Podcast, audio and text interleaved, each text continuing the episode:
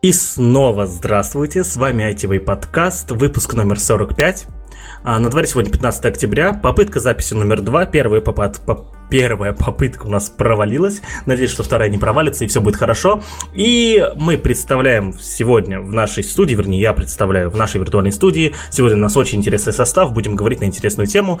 И э, меня зовут Павел Калашников, я нахожусь в Ульяновске. У нас сегодня была потрясающая погода, 20 градусов, что для 15 октября это очень-очень э, редко. Э, со, со мной еще в студии здесь находятся три потрясающих человека. Это Наташа Мусина. Наташа, скажи привет. Здорово, бандиты. Вот, Наташа сказала привет. И сегодня у нас два гостя. Первый гость это Сергей Нагаев, э, руководитель разработчиков компании Funbox. Сергей, скажи привет. Всем привет. Сергей уже был в нашем подкасте, когда мы, соответственно, а, очень а, лестно отзывались о компании Рамблер. Ссылку на этот выпуск мы оставим в описании, там мы с Сергеем много всего обсуждали. И э, еще один гость у нас тоже в подкасте во второй раз, но первый раз она была эпизодическим героем, а сегодня она в, в роли гостя. Это Анна Полосова, заместитель председателя Российского союза молодежи. Аня, скажи привет. Всем привет. Вот. И какую тему мы будем сегодня обсуждать? Эта тема на самом деле очень интересная. Э, тема связана с тем, тема связана с тем, э, что тема звучит так. Давайте скажем, э, нужно ли идти всем в IT, да? И, наверное, я сразу накину очень важную мысль о том, что э, накину важную мысль со своим мнением, да. Мое мнение по этому вопросу такое. А, учитывая, что я человек, который так или иначе любит немножечко людей. С каждым годом своей жизни я люблю их все меньше и меньше и меньше. Вот. Но мне все-таки все-таки хочется, чтобы люди жили хорошо, люди жили э, приятно, достойно, занимались интересной работой и так далее. Вот. И учитывая то, что IT это, наверное, одна из немногих отраслей, а возможно и единственная, возможно, да, э, где несложно стать э, очень достойным работником, иметь достойную оплату труда и а, заниматься интересными продуктами, э, проектами. Вот. Э, э, получается, что с моей точки зрения, я хочу, чтобы все люди в итоге пошли в IT. Если они не смогли найти себя в других индустриях, безусловно, если человек чувствует себя в другой индустрии прекрасно, и он уже определился тем, чем он хочет заниматься и получает от этого соответствующие блага, не только деньги, возможно, а, определенный набор эмоций и прочее, да, то пускай занимается, естественно, чем, чем хочет. Но если у человека нет какого-то еще определения, да, куда ему идти, то, соответственно, IT это прекрасный выбор, и мне а, хочется все-таки, чтобы все шли в IT. Я до сих пор заработаю над этим, то есть, э, если я людей не уговариваю, то есть надо здесь понимать, я никогда не настаиваю, там, не уговариваю, чтобы люди шли в IT, но я всегда в общении с людьми, когда заходит разговор о профориентации, о, о смене профессии и так далее, если человек не из IT-отрасли, говорю, э, предлагаю ему, соответственно, в эту отрасль попасть. И, ну, тем самым, в том числе и мотивируя, да, все-таки я рассказываю и плохие, и хорошие моменты, но больше хороших да, получается, что я немножко мотивирую, хотя стараюсь все-таки ограничиваться в этом, потому что можно э, пере, как это сказать, перемотивировать, да, человека, и он примет неправильное решение, потому что ты ему наговорил всякой, всякой чуши, да, и здесь надо тоже фильтровать, что называется. Вот. Но это моя позиция, и, соответственно, я ее дальше тоже буду раскрывать. Вот. И давайте перед тем, как мы э, перейдем к позициям Сергея и Анны, э, я спрошу э, по этому поводу по, Наташу на позицию. Наташа, скажи, пожалуйста, э, ты как человек, кстати, из э, тоже организации, которая занимается привлечением людей в IT. Что ты думаешь по поводу, нужно всем идти в IT или не нужно? Ну, но тут очень категорично поставлен вопрос, на мой взгляд, потому что я не отношу себя к тем людям, которые считают, что всем нужно идти в IT. И это уже, наверное, даже такая моветонная история по поводу войти в IT, а, которая часто где-то возникает, очень много где встречается и так далее. У меня тоже есть свое мнение на этот счет. В частности, оно связано с а, мотивацией людей, которые смотрят в сторону программирования, либо вообще, в принципе, в сторону digital и так далее а, как на источник какого-то очень высокого заработка, не думая о том, что на самом деле для того, чтобы этот заработок получать, нужно действительно очень хорошо прокачиваться. Идти в IT, наверное, в первую очередь, по моим наблюдениям, как человек, который работает как раз в сфере теча, в сфере онлайн-образования, у которого платформа непосредственно занимается обучением а, программистов, заключается в том, что э, очень важно в данном случае обратить внимание на то, чем вы конкретно хотите заниматься. И о, некоторые наши студенты часто вспоминают истории про то, как в детстве они там хотели собирать компьютеры, написать свою игру. И вот, допустим, в 30 лет, поработав где-то юристами, менеджерами, э, поварами, врачами и так далее, они вдруг вспоминают про эту свою детскую мечту и начинают ее воплощать. Вот. И, на мой взгляд, вот эта вот мотивация, она, конечно, может быть очень здоровской. И действительно работающей в случае, если у тебя очень высокий уровень мотивации, ты действительно хочешь заниматься любимым делом и вообще понять, нравится тебе это дело или нет.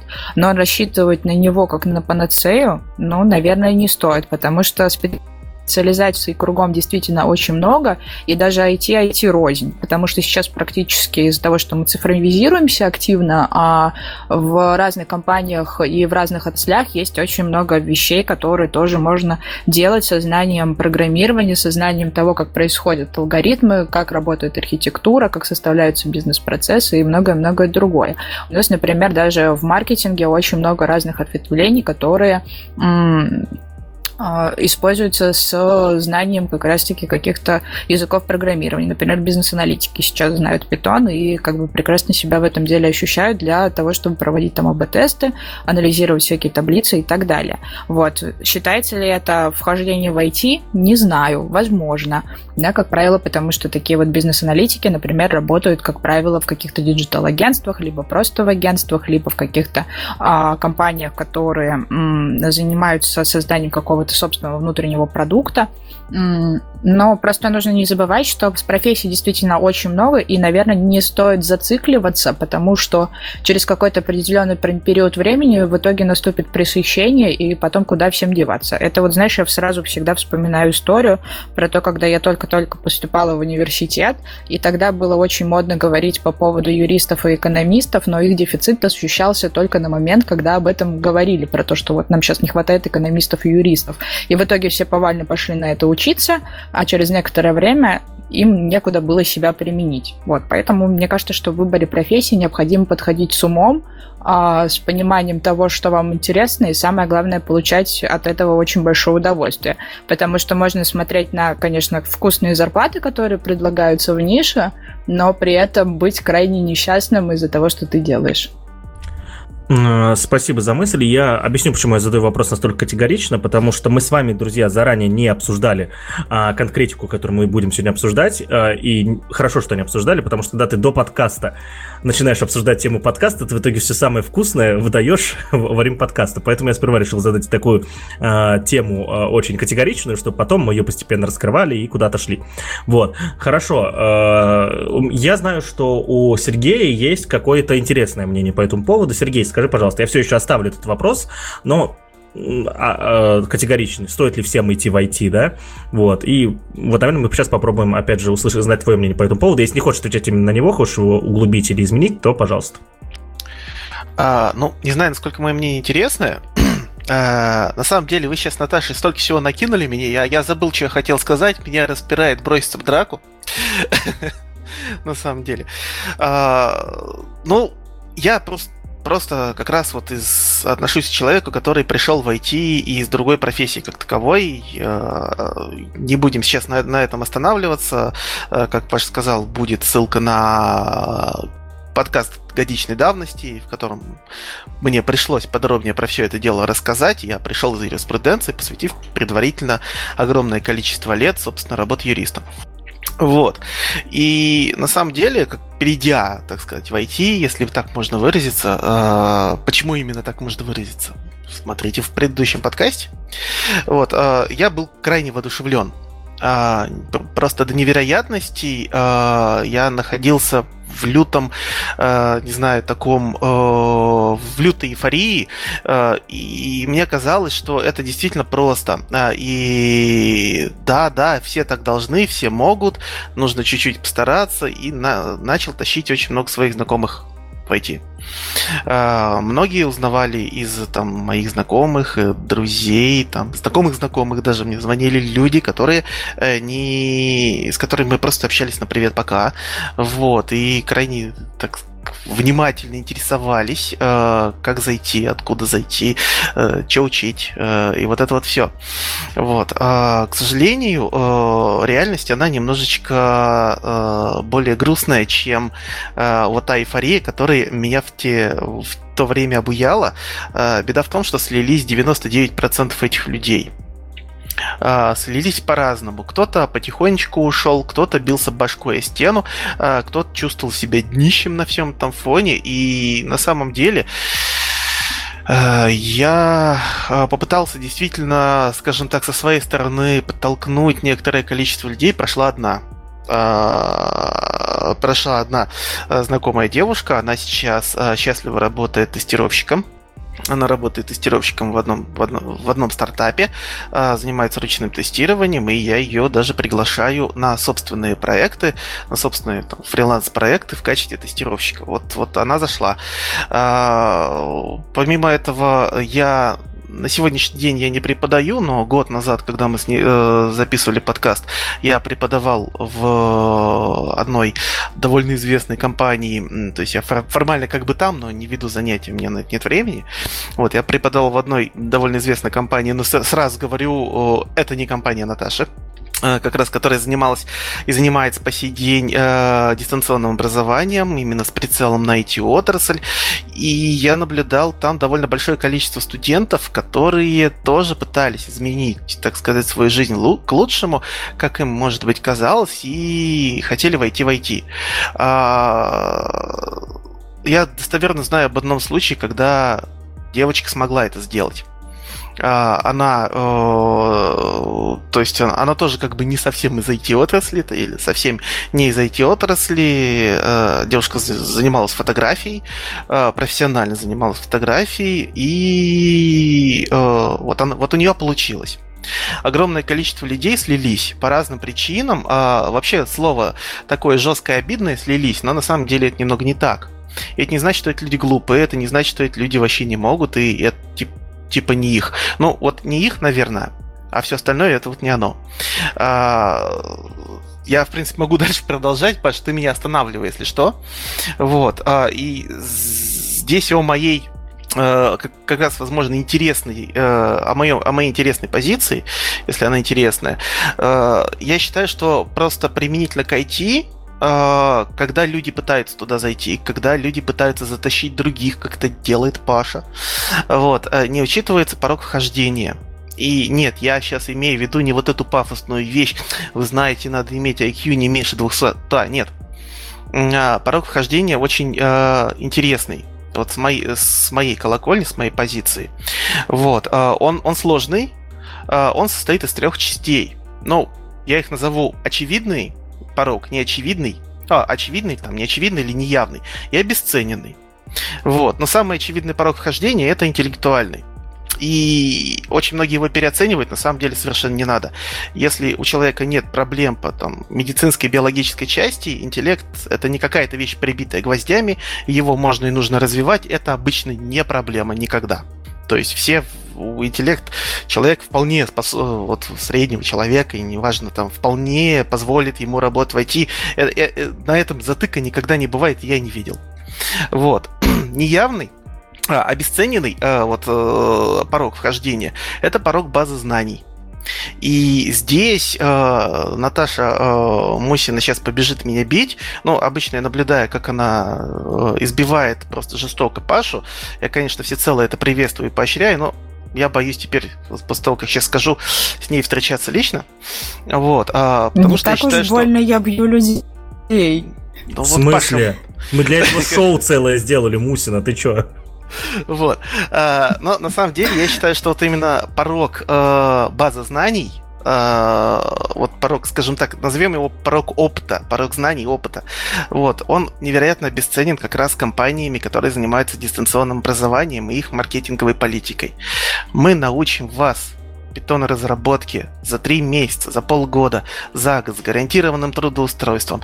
Мы э, просто все эти, э, вот все вот эти вот э, движения, они создают у людей э, очень э, ошибочное представление о том, что для того, чтобы войти в IT, достаточно выучить, э, не знаю, там, синтаксис питона, или, или вот Django фреймворк, или, или Ruby с рельсами, вот я сейчас выучил, и все. И как бы, э, то есть здесь идет, наверное, аналогия с классическим образованием, э, что типа нужно получить определенный объем знаний, и дальше ты ну, почти в шоколаде. Э, вот, если мы будем брать какие-то более такие, э, не то чтобы там застойные, но менее динамично развивающиеся отрасли, ну, почти любую. Вот, а в IT это не прокатит. Во-первых, вот этот вот объем знаний, там, если компания предлагает годовые курсы, вы выучите то, то, то, то, то, то, то, то, то, то, то, то, то, мы вас научим, вы пойдете, человек просто, у него руки опускаются, он видит огромный объем информации и пугается. Или наоборот, они, люди ошибочно считают, что, ой, я сейчас быстренько изучу вот этот вот синтаксис, вот, вот это вот штуки научусь делать и, и, и войду в IT. А выясняется, что со своим умением читать из файлов там и а, создавать странички Hello World человек на рынке не нужен. Вот. А, и вот это обесцененный порог вхождения, а, то есть знания-то в, в любом случае нужны, но их объем а, как бы он остается неизвестным, и это смазывает очень сильно представление о пороге вхождения. И самый сильный и серьезный порог вхождения, я его назвал неявным в самом начале, вот, это порог интереса. Это не порог мотивации, это порог интереса и заинтересованности. Мотивация – это это классный ракетный двигатель. Вот. Почему он ракетный? Потому что он позволяет очень жестко бустануть со старта, э, развить огромную скорость, выработать топливо, и вот эта ступень отвалится. Она отвалится через полгода, она отвалится через год или через месяц. У, у каждого по-разному. Мотивация выгорает. И потом человек без этой мотивации понимает, что что я сюда приперся. Вот. А порог заинтересованности а, это готовность учиться всегда везде. Э, я думаю, Паша не даст соврать, что просто невозможно найти какой-то проект э, в коммерческой разработке, не какой-то там высосанный из пальца там синтетический, а вот в коммерческой разработке ни для тестировщика, ни для разработчика невозможно найти проект, на который ты заходишь абсолютно все зная на нем вот из того, что будет. Всегда ты залезешь в какую-нибудь кашу, где ты будешь что-то изучать с нуля, разбираться, э, значит, какую, э, заниматься какими-то новыми технологиями и вот это вот все. И люди очень часто воспринимают именно войти в IT как получить набор знаний и все, и дальше я полетел. Не полетел. А, учиться придется очень много. И до того, как зайти в IT и во время, и после, и каждый день. И спустя несколько лет э, отрасль развивается невероятно динамично, невероятно быстро. Каждый раз э, будет что-то, чему нужно будет учиться. И вот к этому люди, к сожалению, не готовы. К этому не готово абсолютное большинство людей из тех, вот, вот э, о ком я говорил изначально. Вот. И это та самая причина, по которой, наверное, не надо тащить людей в IT. Потому что э, я считаю, что это та вещь, куда люди должны зайти сами. Курсы здорово. А, потом я, я, я должен дать, должен дать поговорить другим людям, обязательно я это сделаю. Вот, а потом я а, расскажу, какой я тест при, придумал для всех желающих зайти, зайти в IT, чтобы сра- сразу отмести результ, какие-то результаты которых я сам буду разочаровываться. Э, вот. Э, курсы здорово, книги офигенно. Но самый главный порог вхождения – это готовность человека учиться. И он должен кайфануть от этого. Он должен кайфовать не от, не от зарплаты, которые э, предлагает IT-сектор. Он должен кайфовать не от проектов, ну, не только от них, не только от того, что он создает что-то новое. Он должен кайфовать от того самого факта, что он постоянно чему-то учится. Если человек не способен кайфовать от, от, от обучения, а это абсолютно нормально, зайти в IT, вот разубедите меня не получится. По крайней мере, надолго. Угу, спасибо. Ага. У меня есть тезис, который к началу спича Сережи относится по поводу того, что действительно очень многие именно онлайн-школы, они а, изначально давали давали, причем это в прошедшем времени, действительно неверную информацию о том, как происходит вхождение, потому что там, опять же, по роду своей деятельности приходится анализировать э, работу очень многих школ, смотреть, кто как а, работает, кто какие посылы пишет на своих лендингах, э, когда совершает продажу, Вот, и тут я могу согласиться с тем, что действительно очень многие дают неверное представление, вот, и в защиту самой себя и своей, например, школы могу сказать, что мы как раз очень давно отказались от темы с гарантией трудоустройства, а, и многие школы сейчас у себя тоже, а, обжигаясь а, об этом на своем опыте, перестали это предлагать, как минимум потому, что нельзя гарантировать какое-то трудоустройство, а, невзирая на софт-скиллы человека. То есть э, а, нельзя гарантировать трудоустройство человеку, который, допустим, потом в итоге, после того, как он а, проходит обучение, там окажется конфликтным и так далее, и он будет резонно задавать вопросы по поводу того, типа, а что меня не взяли, а взяли его не из-за того, что он там что-то не знает, а из-за того, что он просто завалил собеседование. Это первый посыл. Второй посыл, да, действительно, это неверный подход, опять же, к обучению и изучению чего-то, потому что мы, например, на Хекслите стараемся учить именно фундаментальному знанию и именно программированию, а не какому-то определенному синтаксису и умению сверстать лендинг за три дня, как это тоже э, периодически где-то встречается.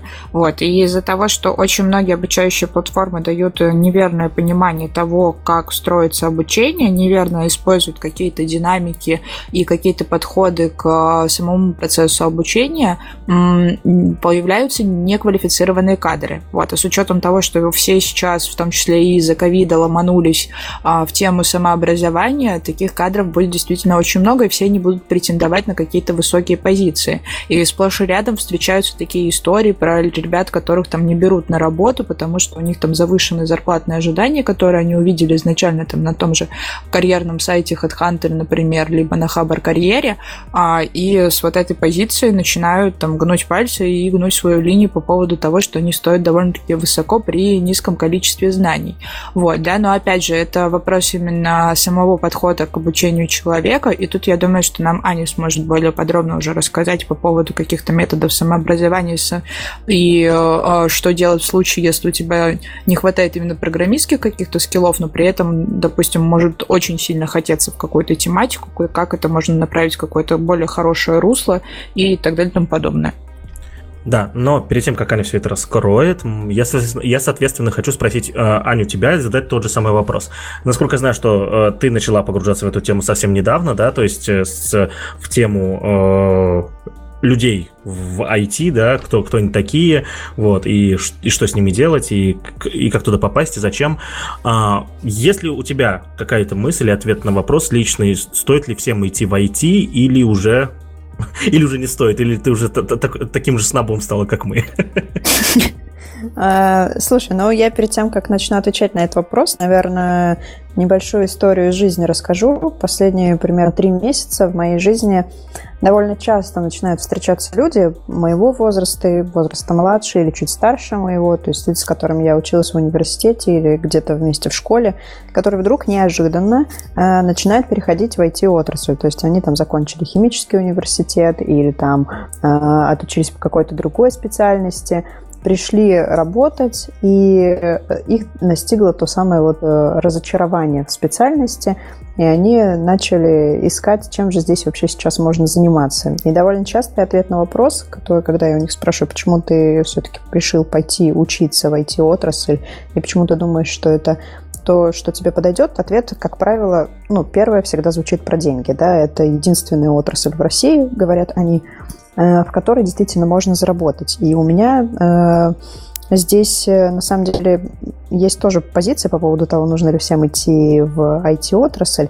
Как мне кажется, что если есть возможность что-то менять, когда ты действительно там несчастен, несчастен на своей текущей работе, да, разочаровался в том, что ты делаешь, и хочется найти что-то другое, конечно, можно. Но вопрос, опять-таки, я здесь соглашусь с Сергеем, и спасибо за эту мысль про неявный порог вхождения, она мне очень понравилась, про базу знаний, да, где ее приобретать и так далее, как мне кажется, что вот именно такие ребята, они сталкиваются с тремя главными вопросами. Первый, где учиться?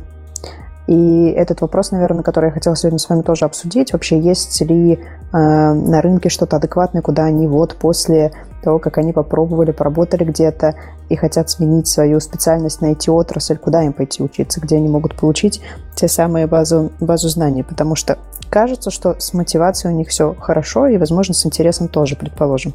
Кто им может помочь? Это второй вопрос. Э, как мне кажется, в образовательном процессе здорово и круто, когда рядом с тобой есть человек, который тебя сопровождает, некий наставник. Есть ли такие возможности в IT-сфере, если ты еще не совсем погрузился в контекст? Ты не в тусовке, ты не в э, комьюнити, да, айтишников, и пока что ты только начинаешь э, образовываться через какие-то онлайн-курсы, о которых вы сами говорили. И самый главный, как мне кажется, вопрос следующий, это как найти работу, то, о чем как раз сказала э, Наташа, что сейчас э, вот эта эпоха ковида, да, она в том числе подтолкнула на онлайн-образование, и, возможно, сейчас будет достаточно большое количество кадров, которые обучатся где-то IT и попрут сейчас в эту сферу, есть ли для них там работа. И здесь э, тоже вернусь к этому вопросу. Э, наверное, он больше к вам, и мне хочется сегодня тоже на него услышать ответ. Может ли быть перенасыщение этой отрасли вообще, как в случае там, с юристами и экономистами? Настигнет ли вообще такое э, явление IT-сферу? Возможно ли там перенасыщение? Ну, и как мне кажется, да, сейчас завершу мысль. IT – это модно, и здесь нельзя недооценивать различные фильмы, в том числе Дудя, кстати, как вы к этому относитесь, тоже интересно будет послушать, потому что это, конечно же, поднимает популярность этой профессии, хочется уходить. Это про деньги, это про моду, это про новый образ программиста. Это уже не тот дядечка из университета, Э, в очках и в джинсовке, который сидит и рассказывает тебе про компьютер, сейчас образ программиста, он достаточно привлекательный для молодых людей. И как мне кажется, что вот эти вот три составляющие мода, деньги и образ некий, он привлекает молодых ребят идти переучиваться. А, вопрос гибкости, который поднял Сережа, как мне кажется, тоже очень важный. Гибкость внутри профессии, насколько я готов к изменениям и к обучению внутри этих изменений. И это, мне кажется, не только про IT-отрасль, но, наверное, там оно действительно более востребовано и популярно, как такой софт, потому что там действительно идут быстрые изменения, и отрасль быстро перестраивается. Нужно быть к этому готовым. Если отвечать на вопрос, всем или не всем, мне кажется, не всем – но тем, кто решился менять что-то в своей жизни, обязательно нужно пробовать и идти. Тем более, и вот еще важный тезис, в IT-сфере людей привлекает отсутствие такой иерархичности и красноты. Кажется, что про что-то э, около бирюзовое такое сообщество, куда хочется стремиться и где нет и не будет какой-то иерархии. Иллюзия ли это? Хочется сегодня с вами на эту тему тоже поговорить. Ну и со своей стороны про навыки тоже добавлю в ходе разговора. Аня, у подкаста ITV есть правило, называется «Фильтруй базар».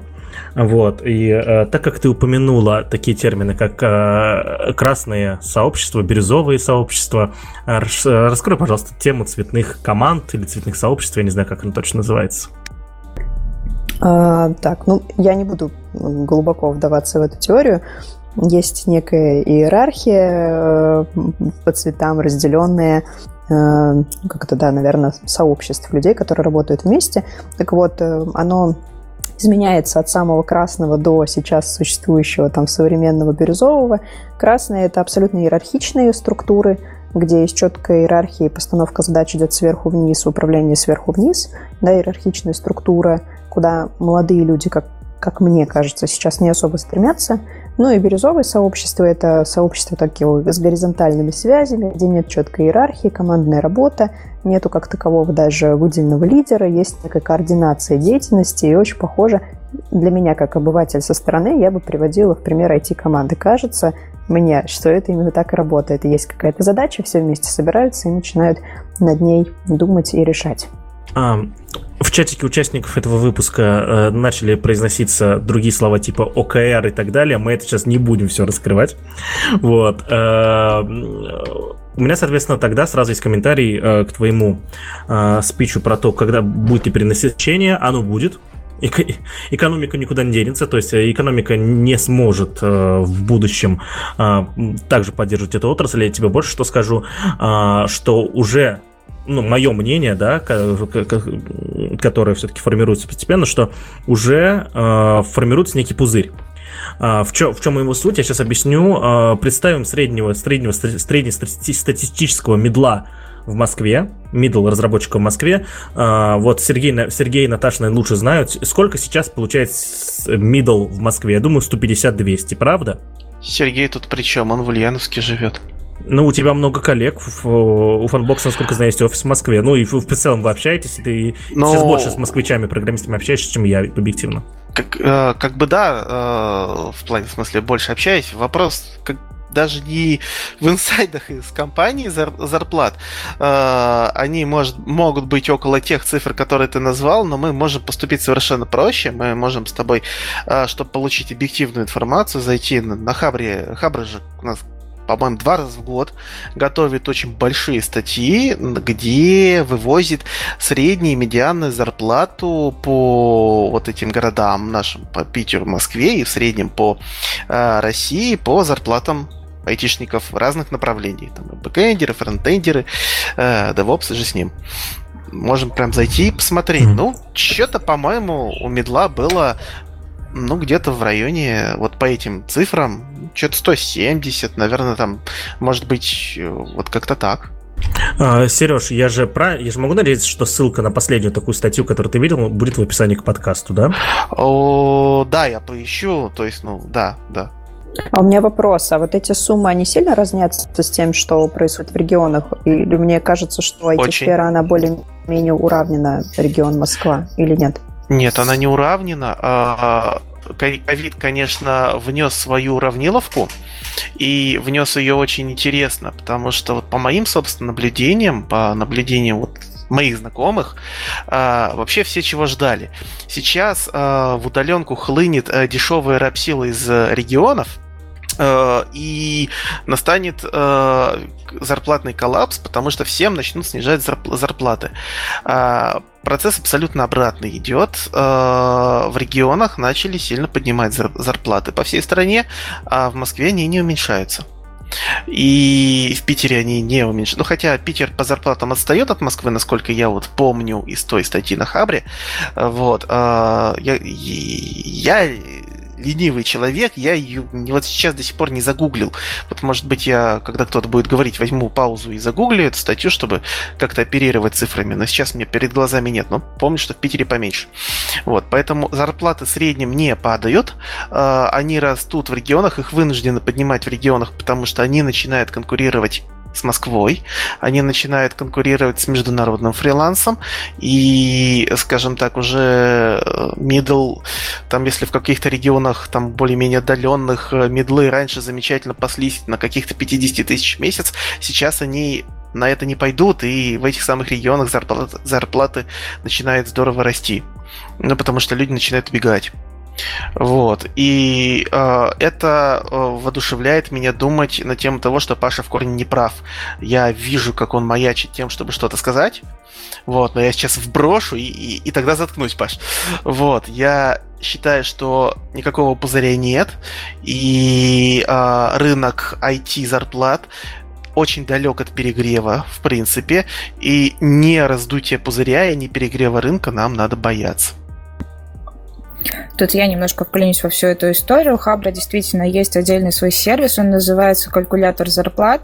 А, его можно найти на сайте Хабр Карьера, ссылочку мы в описании приложим. По данным последнего отчета, который был, соответственно, увеличение за последнее полугодие было на 8%. Опять же, за счет Москвы средняя зарплата составляет в Москве 150, в Питере она идет 120 тысяч.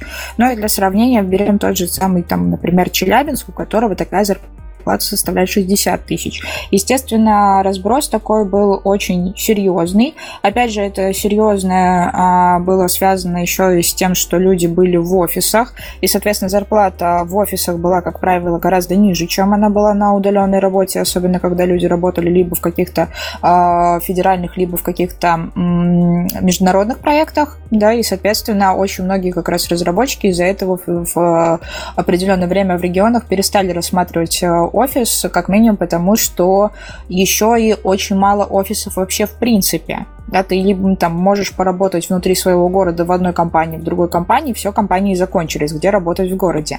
Да, и, например, такие вот э, похожие истории а, встречаются в, не, в очень небольших городах, там, например, типа, ну, в Краснодаре сейчас уже как-то с этим попроще, например, стал, но раньше был дефицит, например, компаний, в которых можно было поработать. И сейчас в итоге у нас мы видим ситуацию наоборот, когда компаний внутри много, там всякие стартапы открываются, открываются а, какие-то аутсорс-системы, какие-то digital -агентства, какие-то продуктовые компании начинают работать, да, например, там в Новосибирске есть крупные компании, в которых можно работать, но тем не менее а, не было кадров, которые бы в них могли пойти. Но и плюс ко всему это было связано еще и с тем, что в офис было идти в плане зарплаты действительно гораздо дешевле, то есть ты встаешь каждое утро, должен прийти на работу, но при этом ты зарабатываешь 60 тысяч рублей, там, например. Это если тебе очень повезет. И опять же, еще такой разброс очень сильно зависит от стека.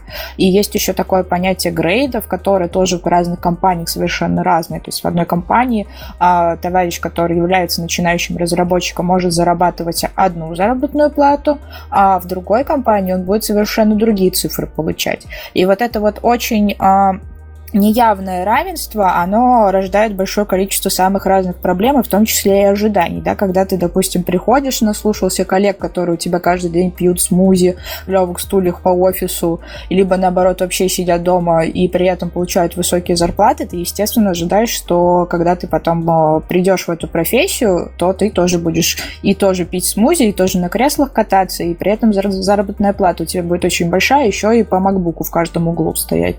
А в реальности, ну, немножко по-другому это оказывается. И все из-за этого вот в какой-то определенный момент начинают грустить. И это тоже отдельная тема, которая как раз нас приводит к пониманию того, все ли могут войти, идти или нет. Вот, да, по поводу пузыря я продолжать не буду. Э, Все-таки э, историю с пузырем и откуда он берется, по моему мнению, опять же, да, вот, мнению э, человека, который ни в чем не разбирается, уже был в подкасте ITV. А напомню вам, уважаемые слушатели, что подкаст ITV нужно слушать с первого выпуска и без пропусков. Вот, э, и, соответственно, на этот вопрос мы вроде Аня ответили. Еще есть второй вопрос э, про э, фильм про Кремниевую долину э, от э, господина Дудя. Э, мы тоже Кажется, Наташа, мы два выпуска в итоге его обсуждали.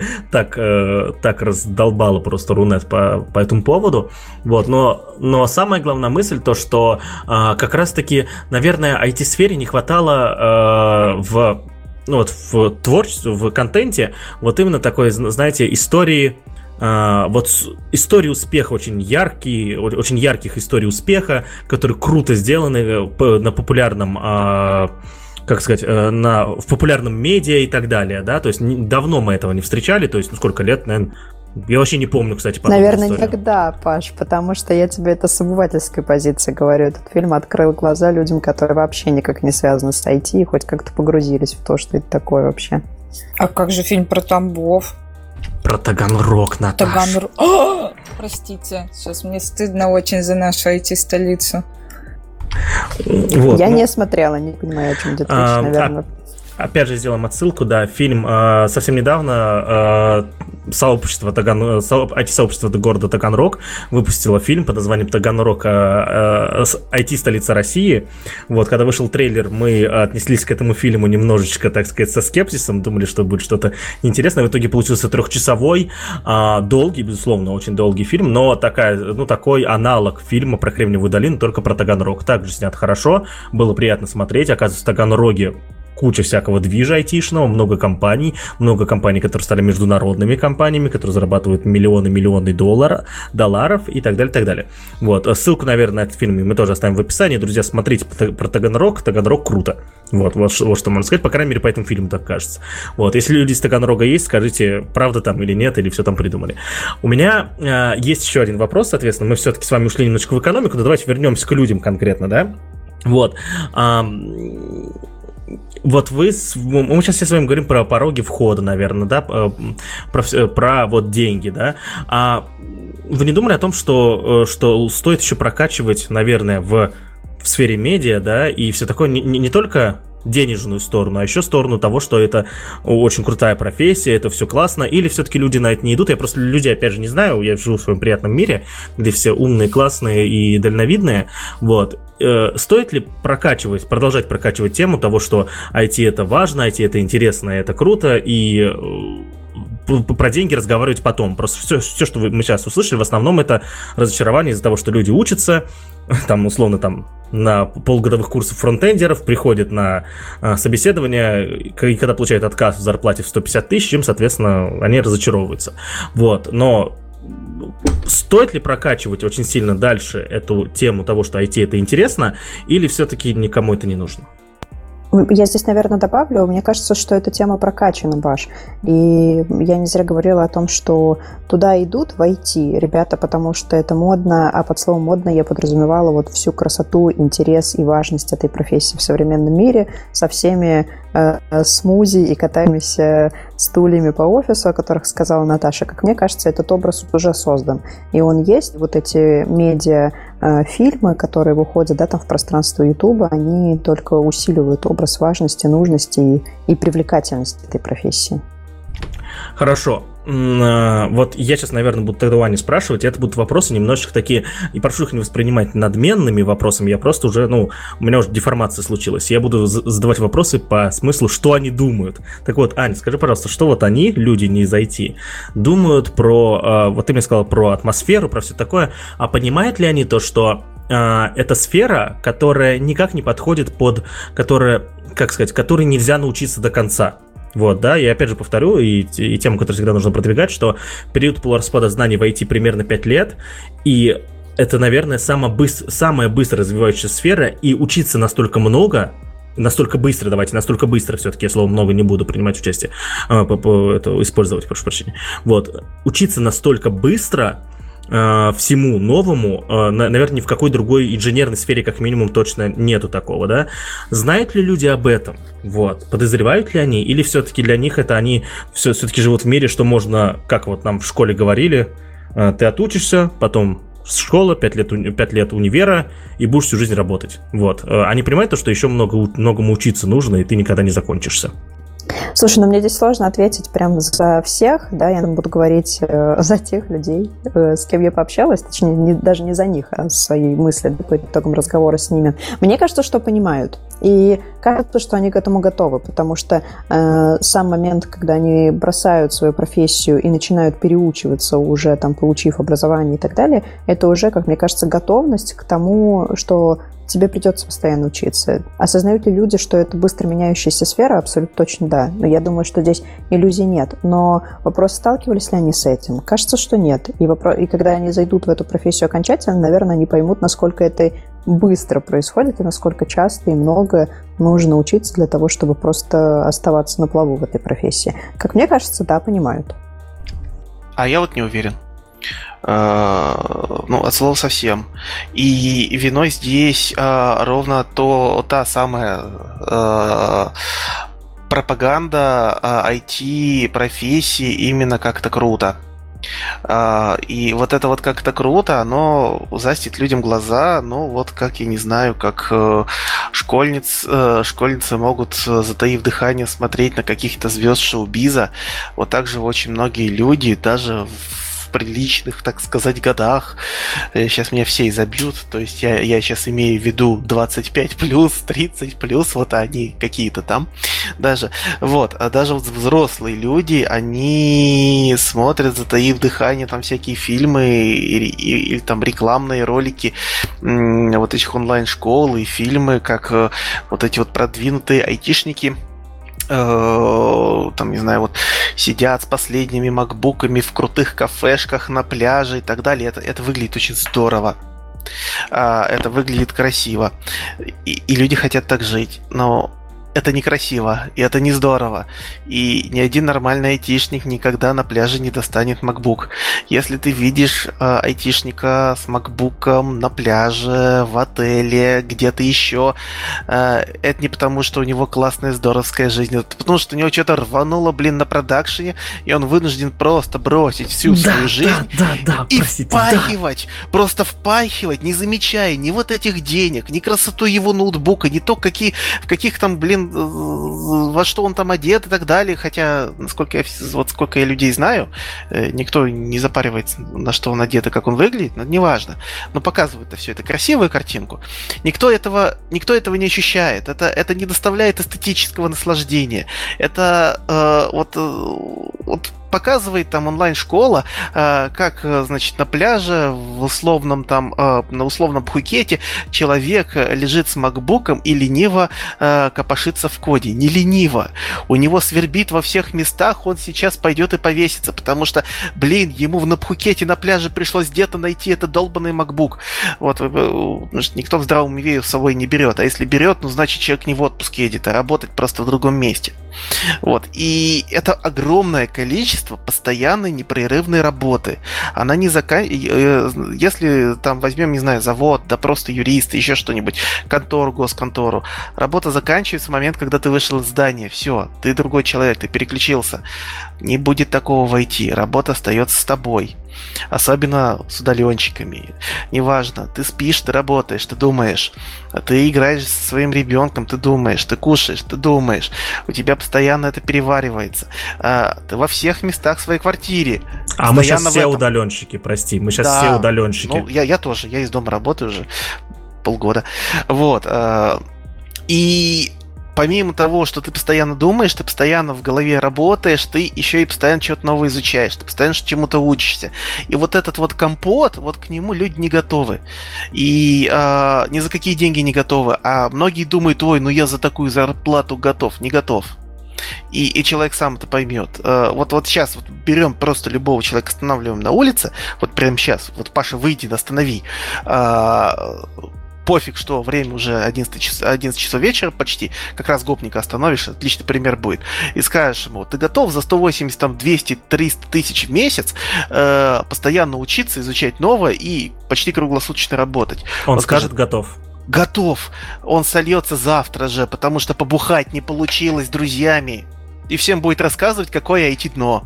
Поэтому я не боюсь никакого пузыря, ничего такого, потому что людей, готовых на все на это, и искренне готовых, это не просто готов приносить себя в жертву, это не жертва, от этого надо тащиться.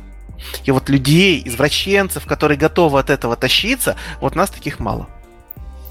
Я вот, знаешь, в этот момент всегда вспоминаю, наверное, то, как это все начиналось, и э, что э, мода циклична очень сильно. Вот Аня сегодня несколько раз говорила по поводу того, что быть в IT очень модно, но при этом э, в итоге предполагалось, что это будут новые Элвисы, а по факту это новые хипстеры. А, потому что, если посмотреть на самом деле с, на людей, которые которые работают в этой сфере, хорошие ребята, да, это факт, очень хорошие ребята работают в IT, но опять же не все, опять же все зависит от того, какие конкретно задачи там человек выполняет там и так далее. Программист, он э, не программист и все такое, вот, но моя мысль, наверное, заключается в том, что а, из-за того, что вокруг этого все так пляшут, стало слишком много инфантов во всей этой истории потому что это профессия с максимальным порогом выгорания, ой, с, с максимальным количеством выгораний. Это, мне кажется, скоро будет профессия, которая там переплюнет, как говорится, по количеству самоубийств э, всяких там медиков и так далее в Америке. Как минимум, опять же, потому что Сережа сказал, что ты работаешь круглосуточно, да, и вот ребят, которые уходят в депрессию и потом просто ничего не могут делать из-за того, что они постоянно находятся в умственном интеллектуальном труде, их очень много.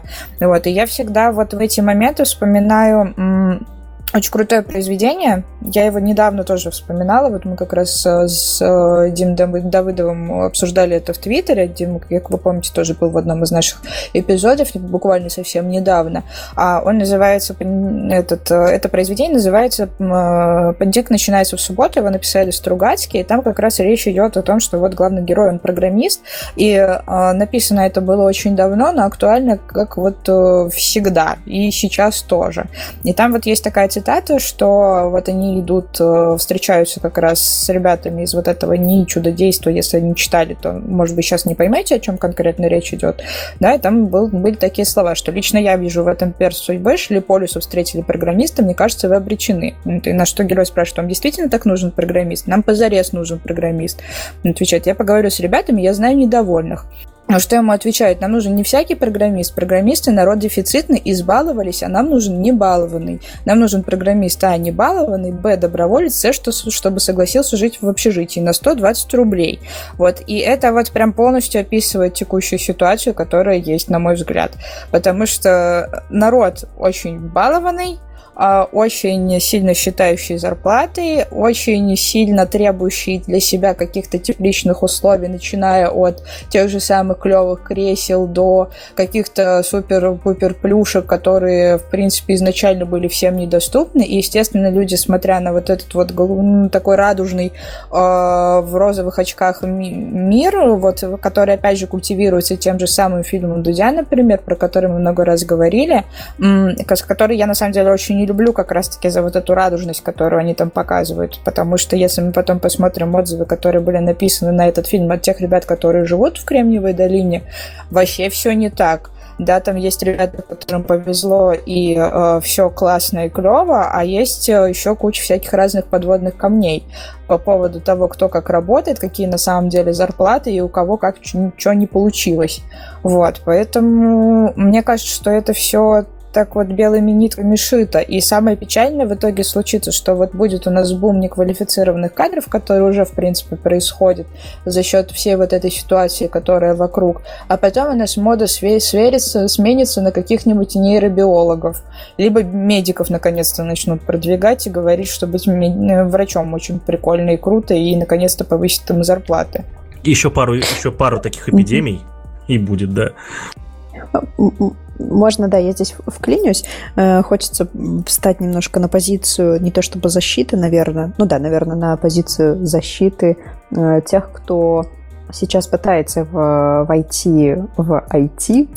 Э, и у меня к вам вопрос, а как понять, вот готов я к этому или не готов? Вот, предположим, мы уже обрисовали картину. Все не так, как в фильме Дудя, все не так, как вот мы обрисовали там этого образ модного айтишника все, вот я четко сейчас начинаю переучиваться, чтобы уйти в IT-сферу, понимаю, как выглядит эта профессия в реальности, как мне понять, э, готов я к этому или не готов до момента, как я туда вошел. Возможно это или невозможно понять до вхождения. А ты не поймешь даже после того, как войдешь. Э, никак не понять. Даже зайдя, ты не будешь понять, готова ты, не готова. Э, и это Сереж, то, мы... да. да, я тебя перебью. Ты сам до этого говорил, что есть критерий, ты должен начать от этого переться. Наверное, вот есть один критерий переться начать. Я вот здесь с тобой согласен, но вот да. и, и все. Э, ну, начать переться можно на старте, и тебе может казаться, что ты начал переться, потому что мотивация. Потому что вот мотивация, ой, я хочу, меня очень воодушевили все эти ролики и так далее, и вот этот вот ракетный двигатель, пока не отвалил с первой ступень, вот он, он здорово мотивирует.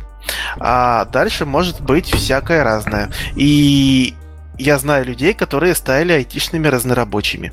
Ну, что, то есть это, человек, что это значит? Э, что человек это значит? на этой мотивации выучил э, язык программирования, ну как, ну в каких-то там основах, э, выучил э, какой-то ходовой фреймворк в каких-то там основах и э, какую-то еще маленькую обвязочку, и, и у него нет желания учиться, он, он больше ничего не хочет, ему норм. И он зашел в одну компанию, поработал в другую. Система выдавит или а, она, она со временем будет выдавливать, потому что жизнь меняется, и IT-сектор очень меняется, и я скептически отношусь к словам э, Паши о пятилетнем э, периоде полураспада.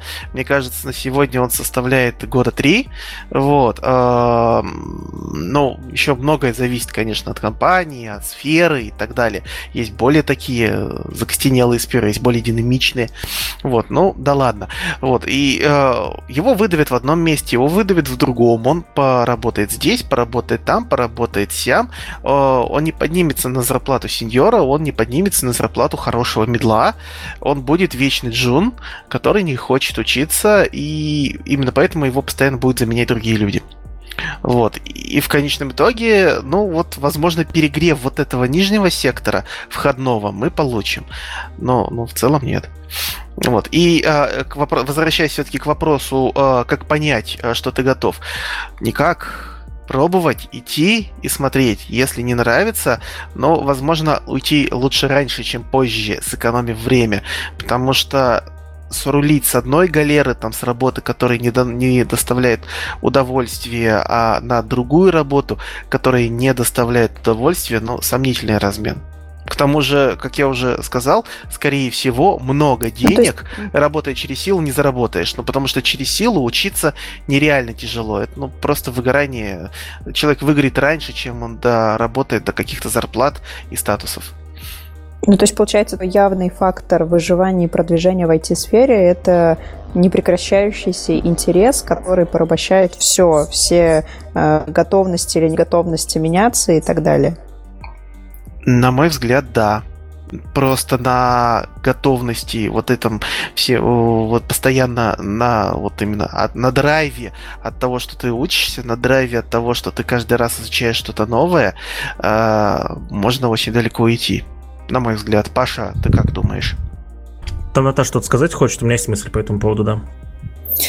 А, наверное, в моем понимании а, с обучением всегда очень специфичная штука. Это, например, как мне никогда не было понятно, как можно подростка заставлять сразу принимать решение о том, кем он хочет стать, когда вырастет, и заставлять его тут же на это учиться, и он потом понимает, что это было совершенно не то.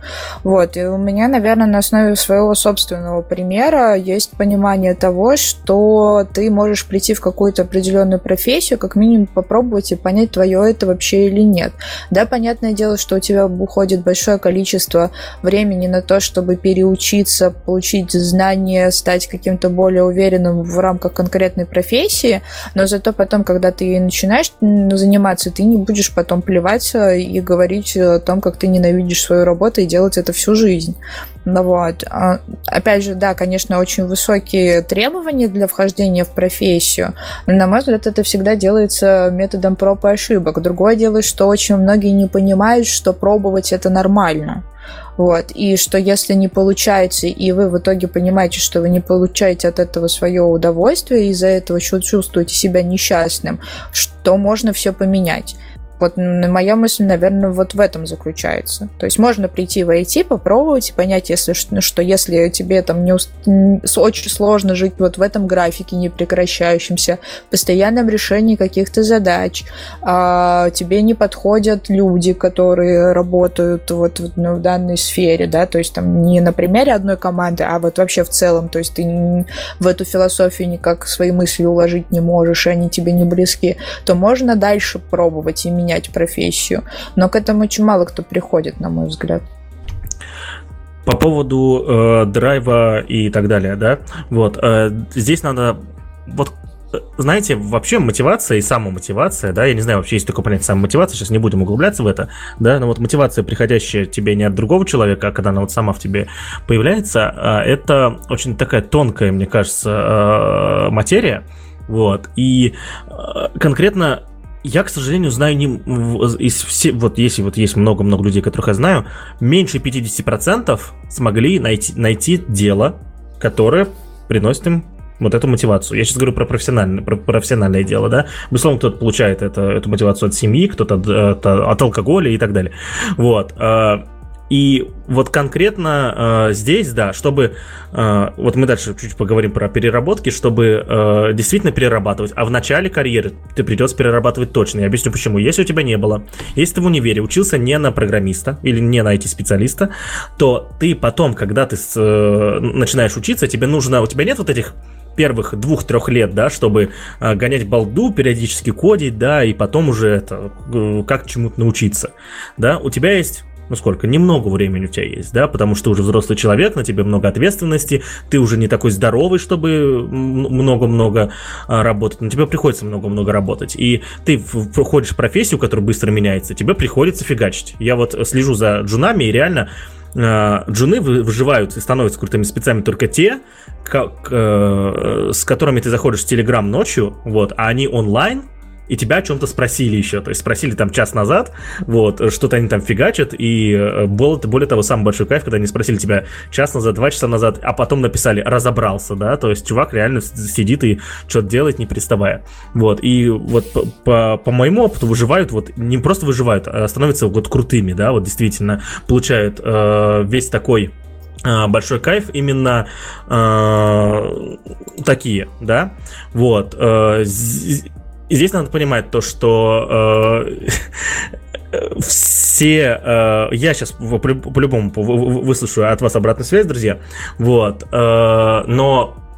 Но моя мысль такая, чтобы действительно научиться нагонять эту индустрию, быть всегда в тренде, уметь, типа, э, быть, э, как это сказать, быть гибким, да, э, то есть там не э, и быть абсолютно свободным в этой индустрии, мочь работать кем угодно, где угодно, да, вот, э, надо действительно фигачить и учиться многому всему, не только программировать, учиться в том числе и э, другим вещам, в том числе коммуникациям, процессам, инфраструктурой, да, про, для разработки и так далее, и так далее, вот, и на все это нужно время, и этого времени нету, вот, и если человек действительно ночью в кайфе пишет сам мне, то, что он разобрался, то, что все, он прям это, и он получает удовольствие, когда отправляет э, этот весь код свой на диплой на сервер, он кайфует, когда э, там что, люди начинают пользоваться тем, что он сделал, вот это круто, да. Э, к сожалению, примеров э, действительно успешных программистов, я вот, э, успешных программистов, тех, которые не кайфуют с, с того, чем они занимаются, вот именно с этого фигачника, когда ты можешь, ну, реально просидеть 12 часов на одном месте, не заметить, как ты это сделал, потому что ты вот разбирался, или что у тебя быстро перло, да. Вот, я знаю, я знаю, но их гораздо меньше. Их гораздо меньше, на самом деле даже, я бы сказал, меньше 10% от общего количества всех успешных программистов. Успешные обычно фигачат в, не только в начале карьеры, потом меньше уже, понятное дело, да, да все-таки хочется уже как-то э, почивать на собственных лаврах, но тем не менее, они все еще фигачат и сделают это много-много часов в неделю. Вот, я э, подозреваю, что, что у Сергея есть мысли по этому поводу. Э, говори, Сережа подозревает он. Я уже в чате написал все, что думал на эту тему. И это некрасиво. Говори нашим слушателям. Теперь, теперь точно говори нашим слушателям, что ты там написал. А, но, на самом деле сегодня мне прям мне прям заходит, потому что Паша, что что что не, не только Паша, что не реплика так набрасывает, прям набрасывает меня, прям бомбит и хочется ворваться. А, не, я я я, я э, ладно, я признаюсь, я в чате пошел ругать Пашу. Э, и ругать за то, что э, на самом нет, на самом деле это здорово, то, что чел, э, у чел, человек ловит столько драйва э, от работы, что готов работать едва ли не круглыми сутками и э, раскапывать какую-нибудь фигню там до часу ночи, там до двух часов ночи. Э, это, это офигенно, что человек ловит столько драйва. Это, это очень круто, и это незаменимое качество, абсолютно. Вот. А у меня претензии не к этим людям, у меня претензии к Паше, который позволяет своей команде, вот, а, вот этим вот этим джунам, а, так поступать. Потому что драйв драйвом, ни, никогда еще здоровый нормальный сон не губил ничей драйв. А люди, которые фигачат вот так вот по ночам, они выгорят. И выгорят достаточно быстро. И они не сейчас на вот этом драйве, на вот этой вот мощной мотивации, особенно если мы говорим о женах, которые недавно зашли, у них просто разбегаются глаза, они просто дуреют от того, что они пишут код, который работает где-то на продакшене, который приносит какую-то пользу людям, бизнесу, вкусу, и вот это вот все, это просто совершенно пьянящее, э, пьянящее чувство, особенно на старте, когда вот ты только-только зашел в эту систему. Вот, и они не чувствуют сейчас ни усталости, ничего. Оно потом придет, налетит, и, и, и я уверен почему-то, что э, вот когда они ночью пишут, Паша, блин, а как разобраться? Ой, я разобрался, и это здорово, и Паша в восторге. Они не будут писать, блин, слушай, я что-то, я что-то вообще тюфяк. Я, я не понимаю, я не соображаю. Я сижу 12 часов, тыкаю код, задача была на 3 часа, я, я просто, я просто овощ. Они тебе такого не напишут. Они, э, ты сейчас воспитываешь в них чувство, блин, вы офигенные, вы в 2 часа ночи, а, а потом, потом они еще себя гнобить, их совесть будет себя гнобить за это. Я своих э, ребят, своей кома своих командах э, просто пинками выгоняю вплоть до отбирания доступов иногда, чтобы шли спать. А, чтобы эти люди не работали по ночам. Мне приходится, я работаю, но на то элит, чтобы брать на себя вот такую, э, вот эту вот, не может сказать, опасную часть работы. Э, если хочешь, чтобы ребята и дальше наслаждались э, вот этим драйвом и наслаждались дольше, блин, чувак, у тебя не должно быть ночных сообщений, у тебя не должно быть ночной работы. Это мое мнение. Ты, я, я лид меньшее время, чем ты, поэтому можешь просто с высоты своего опыта и, э, скажем так, большего стажа просто закидать меня помидорами. Раунд! Пау-пау-пау! Да, мне есть чем здесь вклиниться, тоже разбить немножко этот раунд. Э, прикольная дискуссия, на самом деле, вас послушать на эту тему. У меня два, два отклика в процессе этого разговора возникло. Как мне кажется, что IT на самом деле оно про так называемый термин в неформальном образовании вообще в обучении про life learning long, да, про обучение длиной во всю жизнь. И, наверное, IT-сфера — это та самая сфера, где этот гибкий навык, сейчас особо актуален, потому что обучаться длиной во всю жизнь э, навык, в принципе, актуальный в современном мире, да, в соответствии там, с концепциями, которые пишутся о том, что мир быстро меняется, необходимо быть гибким, быстро перестраиваться и обучаться. IT-сфера — это просто та сфера, где это ярче представлено. И поэтому порог вхождения, он про гибкость. А, ги... ну, и получается, да, сейчас как тезис уже выдвигаю, что идя в IT-сферу, первый необходимый софт, который тебе точно нужен, это умение обучаться, учиться, учиться. И второй тезис, второй отклик, который возник, это так называемый термин самонаправленное обучение, когда ты сам то, что ты говорил, Паш, если, такой, э, если такое слово самомотивация. Здесь скорее про самонаправленное обучение, когда я сам для себя могу поставить четкую образовательную цель, э, неважно, связан с профессиональной деятельностью, ну, скорее с профессиональной деятельностью, да, в сфере, в которой я работаю, и сам для себя выстроить эту образовательную траекторию без какого-либо директивного участия или, возможно, даже внешнего человека, э, сам для себя простроить образовательную траекторию, которая меня постоянно будет держать вот в этом образовательном процессе. Это, к сожалению или к счастью, новая реальность. В IT-сфере она, наверное, ярче всего отражается. И у меня в этой связи тоже к вам вопрос – вот вы говорите про выгорание, про то, что нужно быть готовым, быстро обучаться. Все это звучит очень устрашающе. Кто может помочь во всем этом? Нужен ли для того, чтобы войти в IT-сферу некий наставник, друг, который тебя будет в нужный момент поддерживать или говорить тебе, иди поспи, а сейчас поработаем, а сейчас, да, тебе нужно поучиться, вот посмотри, почитай. Или же человек, который никогда не был связан с этой сферой, способен сам справиться. От человека зависит, безусловно, потому что каждый находит мотивацию все-таки, э, не, не мотивацию, простите, больше не буду использовать это слово, каждый находит, э, каждый делает что-то, исходя из того, исходя из цели, которую он видит, да, все-таки или не видит, или пытается найти. Вот кому-то нужны э, большие э, большие крутые имена, да, то есть какие-то люди, которым он хочет соответствовать, в будущем он начинает фигачить, чтобы им соответствовать. Кому-то э, нужно, вот он платил первую зарплату свою, там, в 30 тысяч рублей, вот, и он понимает то, что ему нужно вот там дальше фигачить, чтобы получать 60 тысяч рублей, вот, э, и э, а кому-то вот, и, и, вот, и, и вот, и они начинают работать сами, я вот к чему, да, вот, э, и ориентироваться на этих людей, тем, тем более, э, вот, в случае, там, тебе нужен какой-то такой, знаешь, это, э, называем его онлайн-ментор, да, человек, который тебя не знает, но ты потребляешь от него много-много контента, соответственно, э, с, смотришь на него, следишь за ним в сети, тем, тем более сегодня это возможно, кому-то нужен онлайн-ментор, кому-то нужен действительно э, э, ментор, с которым ты видишься там вживую или который тебе пишет лично, кому-то вообще никто не нужен, нужен, и он вследствие своего, наверное, характера не хочет ни с кем делиться своими планами, проблемами и прочее. То есть здесь зависит от человека, как и в любой другой сфере. Вот.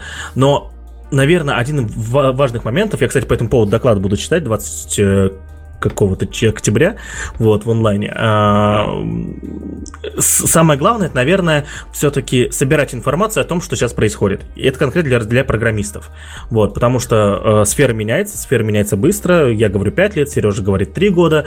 Вот, и э, тебе надо постоянно быть постоянно узнавать нов, а, свежую информацию, и я бы даже сказал, употребил такое слово, быть в тренде. Быть в тренде сегодня это не, это не пижонство, это не позерство, это надобность без где которой... узнавать, Паш? Вот давай вот. конкретно. А, а, где вот, ее искать? а, вот этому, а вот это мы узнаем на моем докладе с, с, на нашем месячнике под названием IT-новичок, ссылка на который будет в описании. Вот. Эм, вот, соответственно, вот, это, это, действительно, это действительно очень сложный процесс. Это надо настроить себе э, поток информации в твою голову, который будет вот идти, и из этого потока надо очень часто выкидывать все лишнее. Да? Это сложный процесс, который настраивается на самом деле не быстро, он настраивается месяцами месяцами, а то и годами. Вот. Э, и, собственно, вот, наверное, здесь вот это вот так нужно сделать. Вот, это вот это единственное, что объединяет всех, а вот про людей, менторов или не менторов, это я вот уже вот как-то сказал. Я могу сказать, что со своей стороны я о таком менторе в свое время мечтал, и я его не нашел, его не было нигде, и, э, наверное, было бы легче, если бы был. Вот. А почему я много расстраивался из-за того, что люди не могут зайти, потому что я пытался быть таким ментором для них.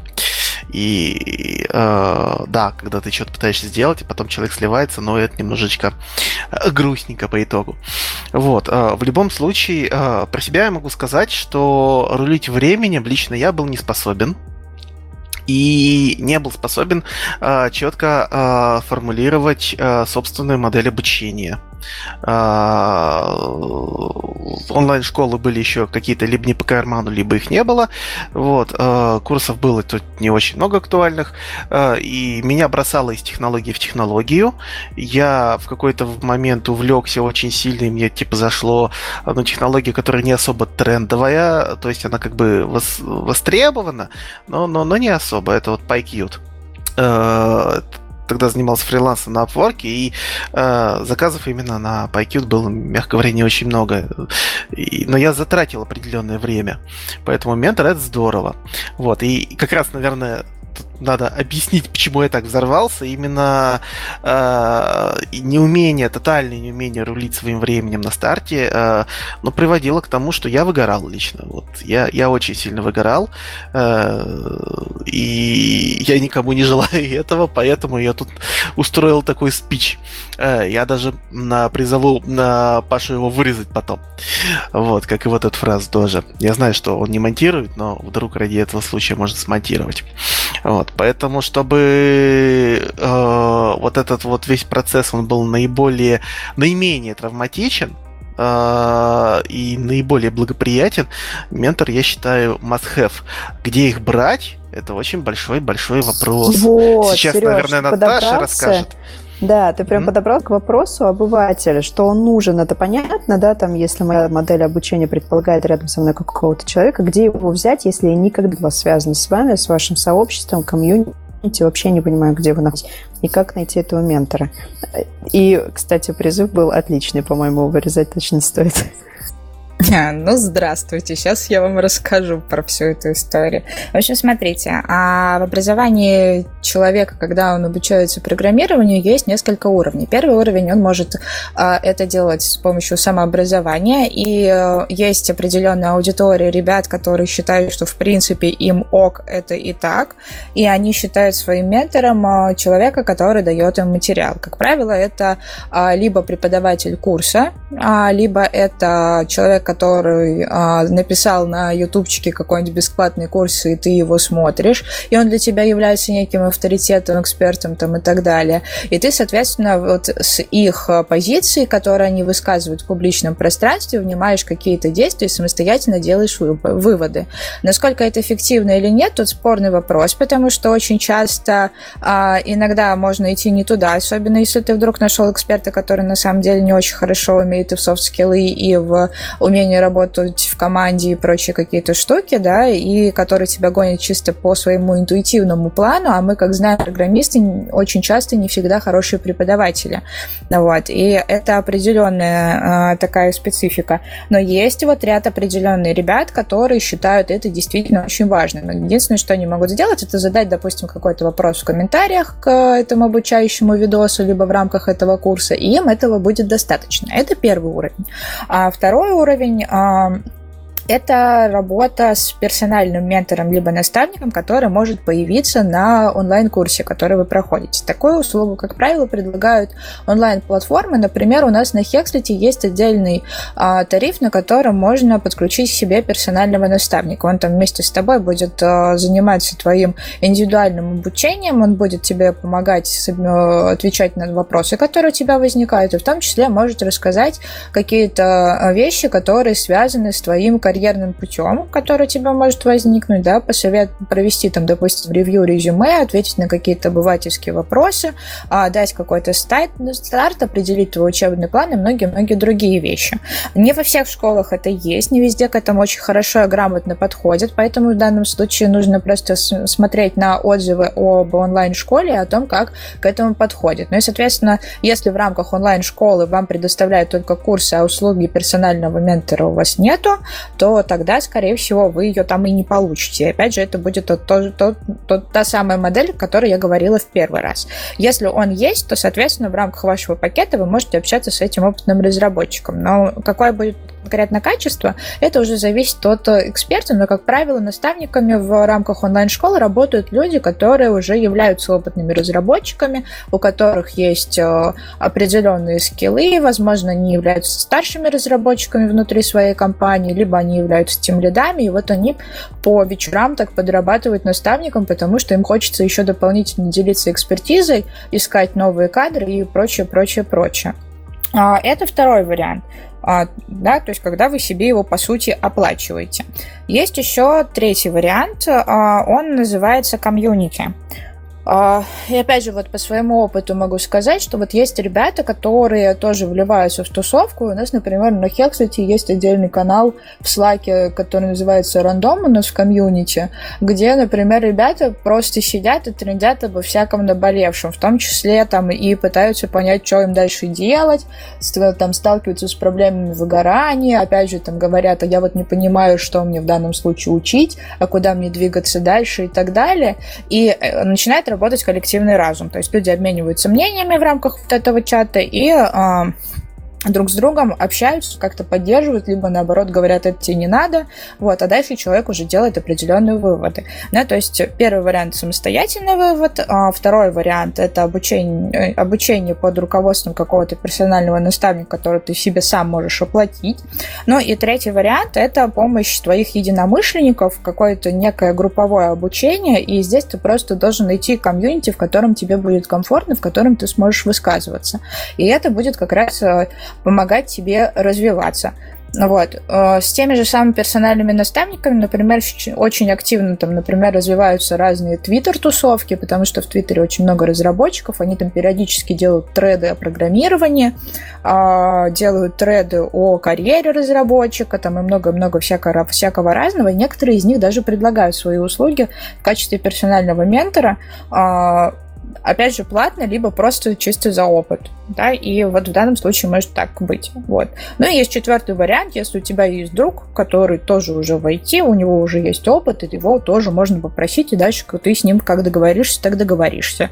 Вот. То есть в основном это, конечно, общение в тусовке и поиск человека, который тебе может помочь именно там. Ну вот. Но для этого вот мы возвращаемся к другой теме. То есть, если мы до этого с вами говорили очень много о hard skill ах, об изучении синтаксиса, об изучении программирования, о работе программистов в целом, здесь уже речь идет о развитии soft skill ов, и надо сказать, что с этим тоже есть свои определенные проблемы. По поводу менторов, а, у меня 4 года назад я вел курс по профориентации, несколько раз его провел в разных местах, и там был пункт, э, который мы обсуждали, о том, как искать ментора для того, чтобы, ну, типа, понимать, что тебе нужно изучать и так далее. Вот, и, соответственно, там я еще, кроме того, что сказал Наташа, у меня еще один был пункт прикольный, вот, но он относится к людям в основном, которые учатся в университете на IT-специальностях, но, тем не менее, он тоже важный, потому что а, я, и, очень важно, а, пока ты учишься тоже на разработчика или найти специалиста в другой сфере, найти ментора, а, в том числе во время учебы в университете. Почему? Потому что не мне вам рассказывать то, что большинство э, курсов университетских, к сожалению, э, не дают нужного набора знаний, который э, требуется сегодня. Да, есть очень много мнений, то, что университеты должны давать базу, и типа все, они с этим справляются. Мы сейчас не будем уходить в эту демагогию, но тем не менее э, суть в том, что после универа люди, люди не готовы идти сразу работать если они ничем не занимались дополнительно. Вот. И, соответственно, была еще у меня прикольная мысль по поводу того, чтобы найти э, при, э, ментора среди преподавателей. Объясню.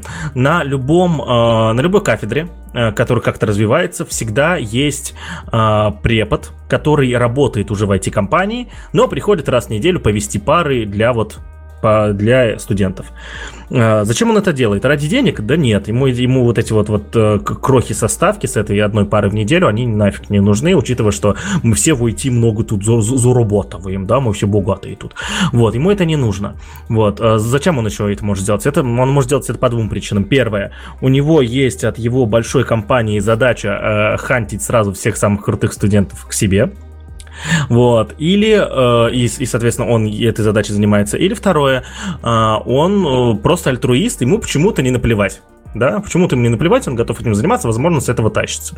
Вот, и, соответственно, этот преподаватель, если он есть такой на кафедре, он как раз-таки может стать ментором, потому что э, в Потому что если мы берем первую или вторую причину, почему он этим занимается, э, то э, можно к нему подкатить и сказать, Степан Степанович, вот, э, я вот занимался тем-то, тем-то, да, там что-то разбирал, и понял то, что вот э, не понимаю, как вот, это, вот, вот эта штука работает, посоветуйте мне, пожалуйста, что делать, куда идти, что читать. Вот, э, он вам советует, вот, вы уходите, идете дальше, сами ковыряете что-то, возвращаетесь, говорит, Степан Степанович, вот, э, я вот тут поковырял, поковырял, там дальше продвинулся, и потом опять застопился. Вот, э, подскажи, что делать.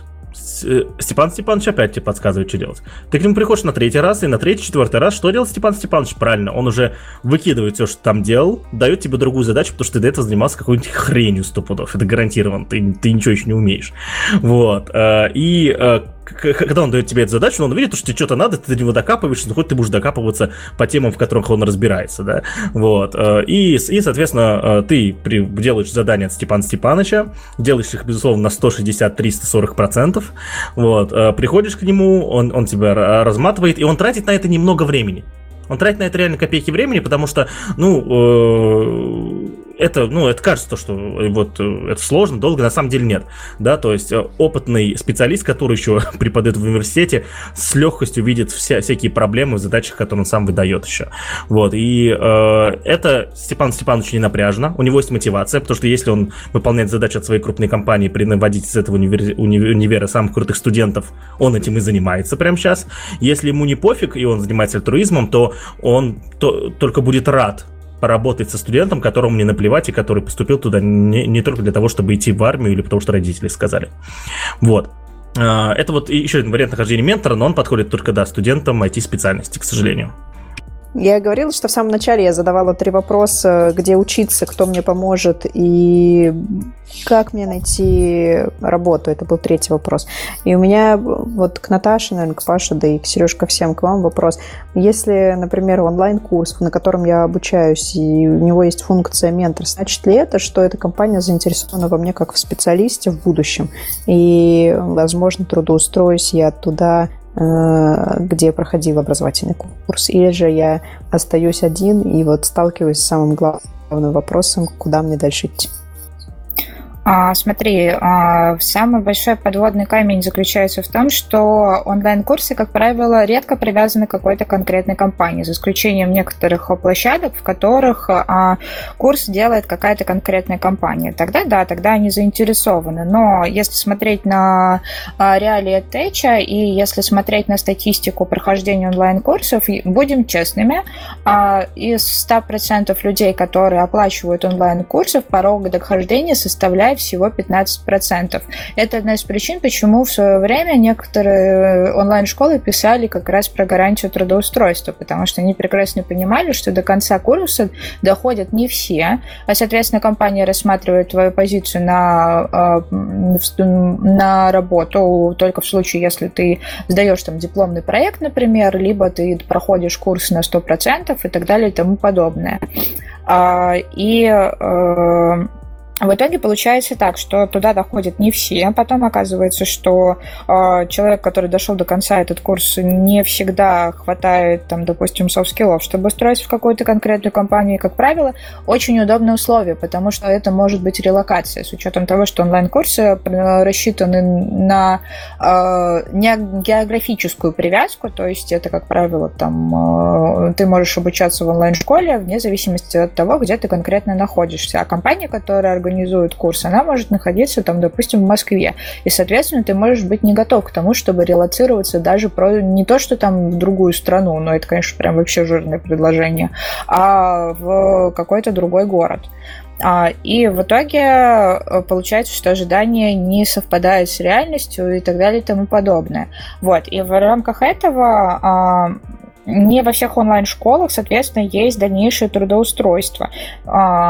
А, Хорошие онлайн-школы, как правило, предлагают помощь в этом трудоустройстве, но помощь заключается не в том, что мы сейчас вас конкретно направим на стажировки в конкретные компании, либо мы вас э, прямо сейчас ну и так вот, а, хорошие онлайн-школы предлагают а, некое трудоустройство, но оно, как а, было уже сказано сегодня много раз, не гарантирует тебе трудоустройство. Опять же, из-за разницы критериев, из-за того, что компания, которая может быть подключена к организации онлайн-курса, находится географически не так удобно, как хотелось бы.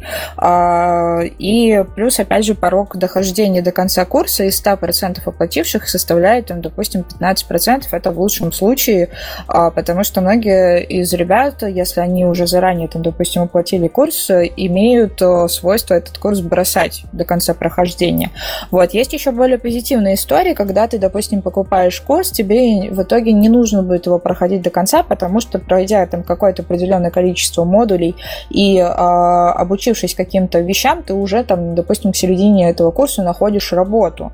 И тогда тебе вот эти все плюшки, которые гарантируют трудоустройство, уже не нужны, потому что ты обучил научился, нашел, как это прокачать дальше, как это применить, и с вот этими полученными знаниями все-таки смог себе найти работу. И сразу пойти, там, допустим, на стажировку, либо на работу уже там, с позиции джуна в какую-то определенную компанию внутри региона, либо, допустим, удаленно. Вот. А, но это совершенно очень большая разница в плане э, именно этой гарантии трудоустройства. И очень редко кто вот по этому пути идет.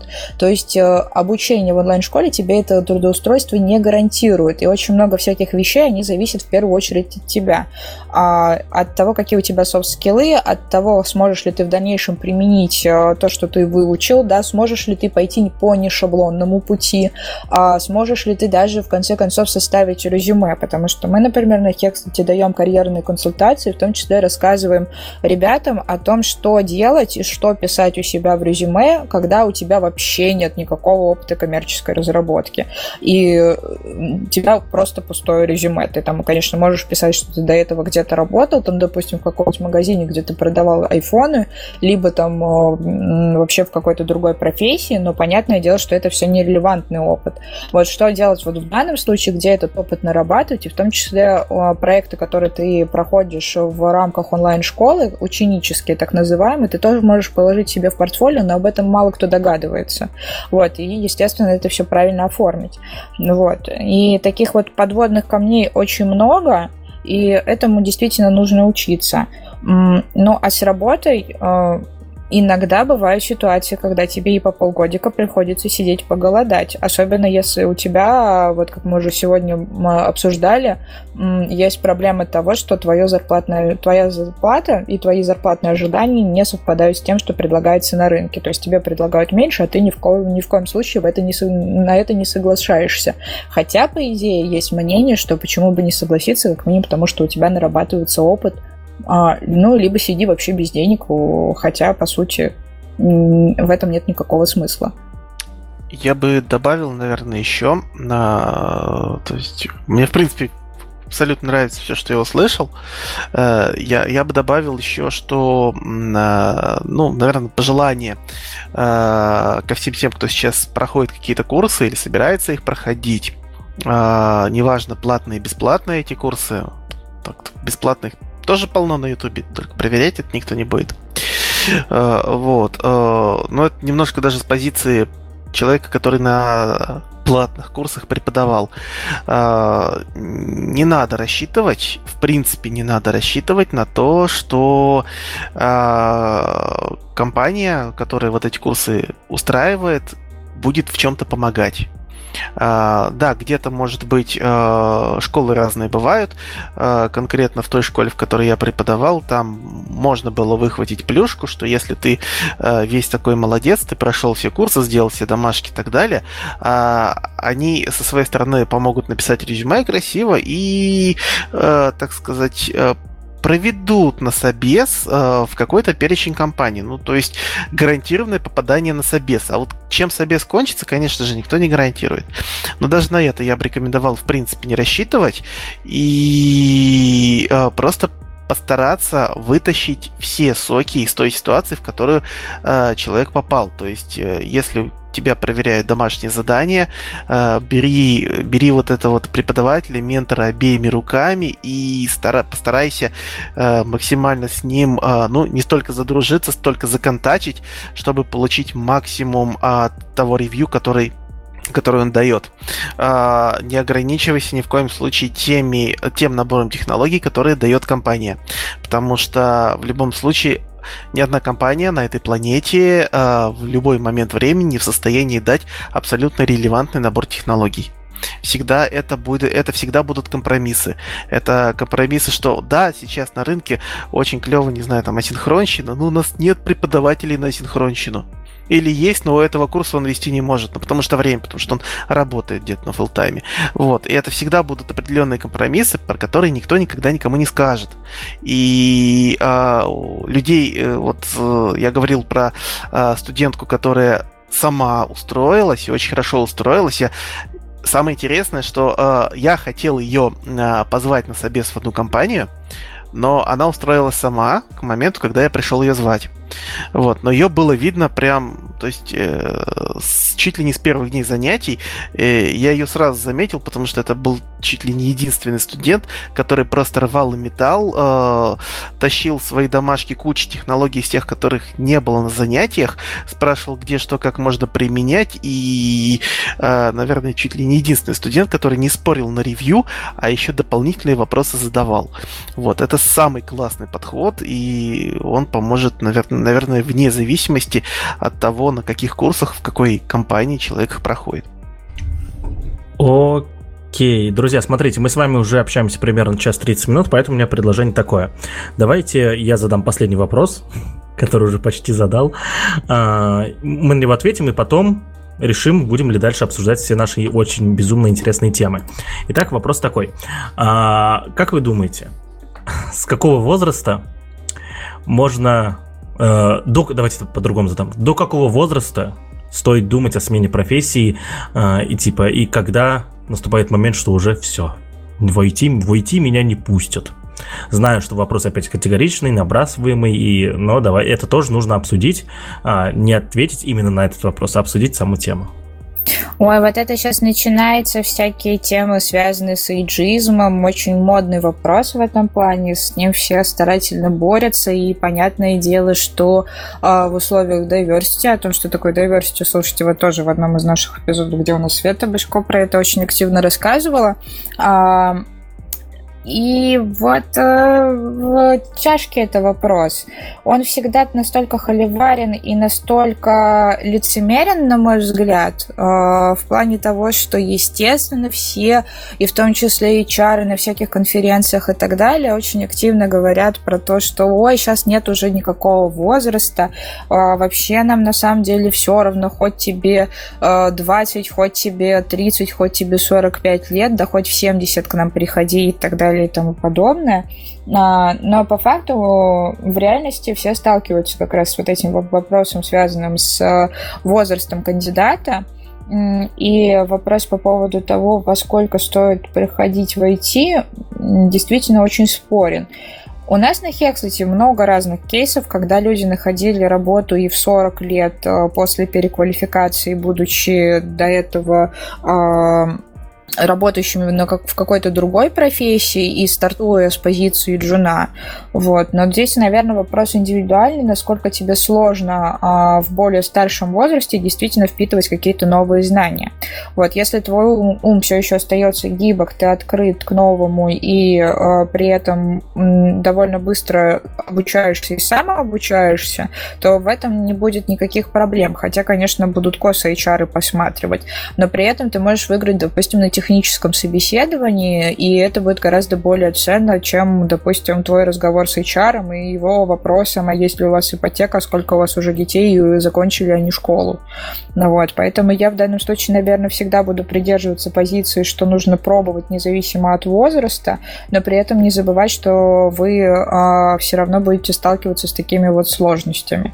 И для меня вот этот вопрос по поводу того, что они поздно ли после 25 переучиваться, остается остается однозначно таким, что нет, переучиваться можно в любом возрасте, и войти, войти тоже можно в любом возрасте. Главное, чтобы вы сами были молодец. Аня, что ты думаешь по этому поводу?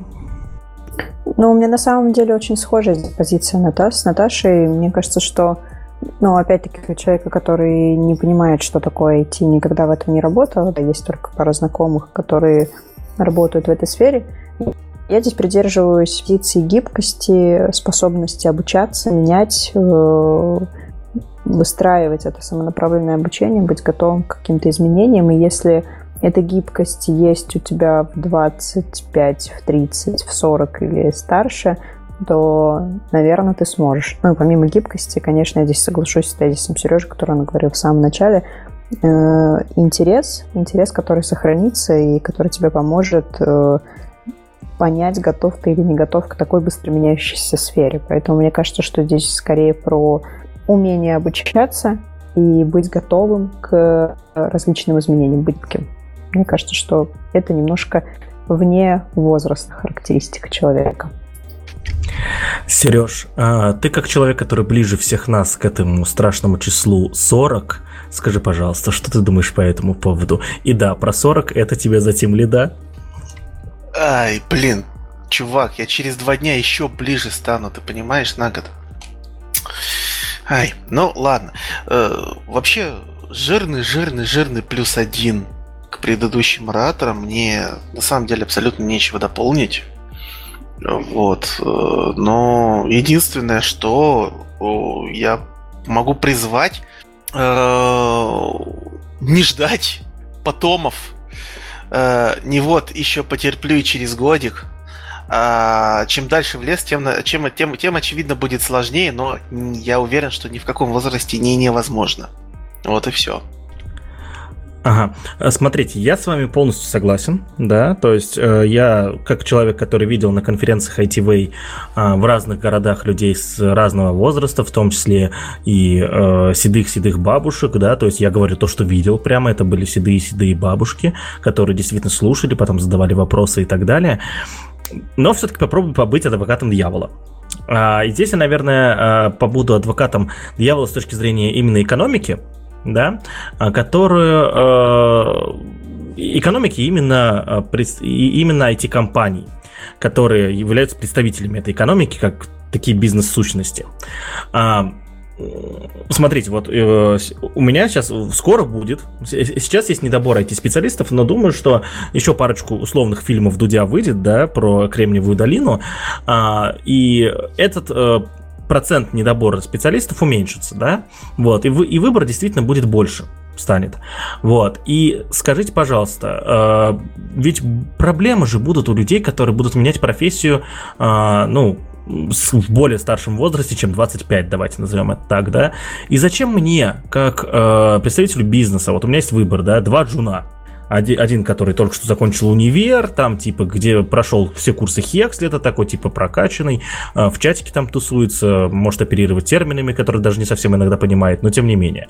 Вот. И второй, который, э, и второй человек, которому 40 лет, у которого один или два ребенка, которые уже ходят в школу, да, вот, э, и который тоже прошел все курсы Хекслета, ну, все важные курсы Хекслета имеется в виду, да, вот, э, не так много тусуется в чатике, потому что у него дел еще дофига, у него другая работа и дети, вот, э, терминов знает меньше, потому что, опять же, у него не так много дел и вот, и так далее. Э, это, это, это, это, это сейчас придумал какие-то данные, я не говорю, что это обязательно так, что человек 40 лет, у него меньше данных, но тем не менее. Вот, зачем мне нужен вот этот студент, ой, наоборот, простите, зачем мне нужен этот 40-летний э, человек, который, э, соответственно, э, явно, явно, как сказать, ему сложнее, ему сложнее перерабатывать, вот. И мы сегодня уже про переработку говорить не будем, но тем не менее, если нужно перерабатывать, ему сложнее перерабатывать. Если э, там нужно, я не знаю, э, он вот, он может быть со, с какими-то уже стереотипами готовыми, да, которые ты уже не переделаешь. Если из человека после универа можно еще стереотипы как-то переделать, да, профессиональные, базовые, то здесь очень сложно, да, и ты, ты не знаешь, с чем сталкиваться. Тем более опыта э, именно э, работы с джунами молодыми у всех больше, чем у взрослыми, потому что, может быть, у сеньора, которому там 30, 30 э, лет, да, уже, вот, он, ему будет неуютно работать с человеком, который, э, который, э, это, с человеком, который старше его, да, и так далее, и так далее. И тут какой-то необозримый набор проблем, потому что с молодыми джунами все привыкли работать, а тут э, не молодой джун. Вот. Э, скажите, пожалуйста, зачем мне, почему я могу выбрать более взрослого человека, нежели более молодого. Зачем он мне? Паш, мне кажется, что ты немножко задал нам один вопрос, а начал разворачивать другой вопрос. Мы же говорили о том, в каком возрасте это возможно или невозможно, и не стоял вопрос о том, кто из них более конкурентно способен в момент трудоустройства. Поэтому здесь, конечно, можно подискутировать э, с позиции бизнеса, с позиции работодателя, да, но на вопрос, когда обучаться, ответ скорее всегда, а вот на вопрос про бизнес, ну, спросить тех, кто трудоустраивает, кого, кому вы отдадите почтение. Понятное дело, что они в данном случае там будут говорить по поводу равенства всего этого, ну, как минимум, потому что все такие, типа, diversity, всех поддерживают и так далее. Публично об этом вообще нельзя высказываться, потому что это выведется к какому-то халигвару. Но ты знаешь, я, например, с этой позиции думаю о том, что а, работа с человеком, у которого уже есть свой определенный набор принципов, устоев, терминологии и так далее, примерно то же самое, что и работать с неокрепшим умом, у которого завтра может случиться запой, беременность и так далее, да, и который еще более нестабилен, потому что та же самая специфика IT воспитывает в специалистах то, что типа два года в компании поработал, дальше иди в следующую, иначе ты зачахнешь. История примерно та же самая. И у той стороны, и у этой стороны есть свой определенный набор минусов и плюсов. Но я бы не сказала, что в этом плане есть какая-то разница в э, какой-то экономической стабильности. Да, там, и причем джуны же тоже очень разные бывают. И среди молодых ребят-студентов, и ребят тупеньких, еще с большим гонором, которые не готовы принимать чужую точку зрения, гораздо больше. И проблем с ними тоже гораздо больше, чем с дяденькой, который пришел а, работать а, вот после смены профессии, и у него как раз-таки, на мой взгляд, мотивация больше, потому что что он именно переучивается, он новую специфику для себя открывает. И он к этому подошел осознанно а не вот как, допустим, вот то, что мы до этого говорили, когда подростков заставляют в 16 лет принимать решения, кем они будут, когда вырастут. Сергей, а ты по какой причине можешь выбрать? А, ну, во-первых, мне, во-первых, мне не очень понятна э, проблема, которую ты озвучил, типа неуютно работать э, с человеком, который старше тебя. Э, мне вот вообще это непонятно, а, им, потому что именно в IT-отрасли э, я вижу одну из вещей, от которой тащусь, люто тащусь, а, я не чувствую разницы в возрасте ни между собой и э, то есть вот даже вот в отношениях и к себе и сам. Я вот вообще не задумываюсь о возрасте людей. Ни между собой и там ребятами которым там лет по 20 ни между собой и э, э, не побоюсь этого слова ребятами которые которым там 40 плюс плюс плюс и даже 50 такие есть и я с каким-то с кем-то из них работаю и э, я опять же встречался на конференции, на конференциях, на одной из конференциях я познакомился э, с разработчиком, э, вообще дедушка. Он белый, он весь белый, он, он такой на вид прям такой уже подсохший, скажем так. Вот, но очень ясные глаза и очень ясный ум, и очень живой весь. Э, ну, и, и вот стоишь с ним разговариваешь, ты просто не осознаешь, что ты говоришь с человеком, который старше тебя ну, в два раза там три раза, ну не в три, да, но в два с лишним раза, потому что, очевидно, ему там где-то под 70 было. Вот. А, вот этого я не очень понимаю, а, в чем может быть в принципе неуютность. А здесь, наверное, речь идет о вообще так сказать, психологической совместимости с человеком, э, и там либо человек с гонором, который пытается самоутвердиться за счет окружающих, либо человек просто в силу считает, что в силу возраста он умнее, или в силу возраста там вот эти стар старперы, они глупее. Э, ну, блин, это вообще не зависит, э, скажем так, от вхождение человека в каком-либо возрасте в IT, это может случиться как с молодым сотрудником, так и с сотрудником постарше. Я могу высказать плюсы э, в сторону сотрудников постарше. Э, совершенно очевидно, что это, как правило, скорее всего, э, как правило, скорее всего, это более зрелые, возможно, люди с большим жизненным опытом. Неважно, что он не в IT, но это вероятнее всего более ответственное отношение э, к работе, более ответственное отношение к последствиям собственных действий. Uh, скорее всего, вот эта вот эта вот ачивка в виде uh, серьезности, uh, взрослости, ответственности, выдержанности в каком-то смысле, она эта ачивка не берется в 20 лет. И в 25 она может быть еще не взята, она может быть взята э, там с большим возрастом. Вот. Э, да, такого человека, возможно, э, бесплатно перерабатывать где-то или что-то еще э, работодатель заставить уже не сможет, потому что человек э, в возрасте, он лучше знает себе цену.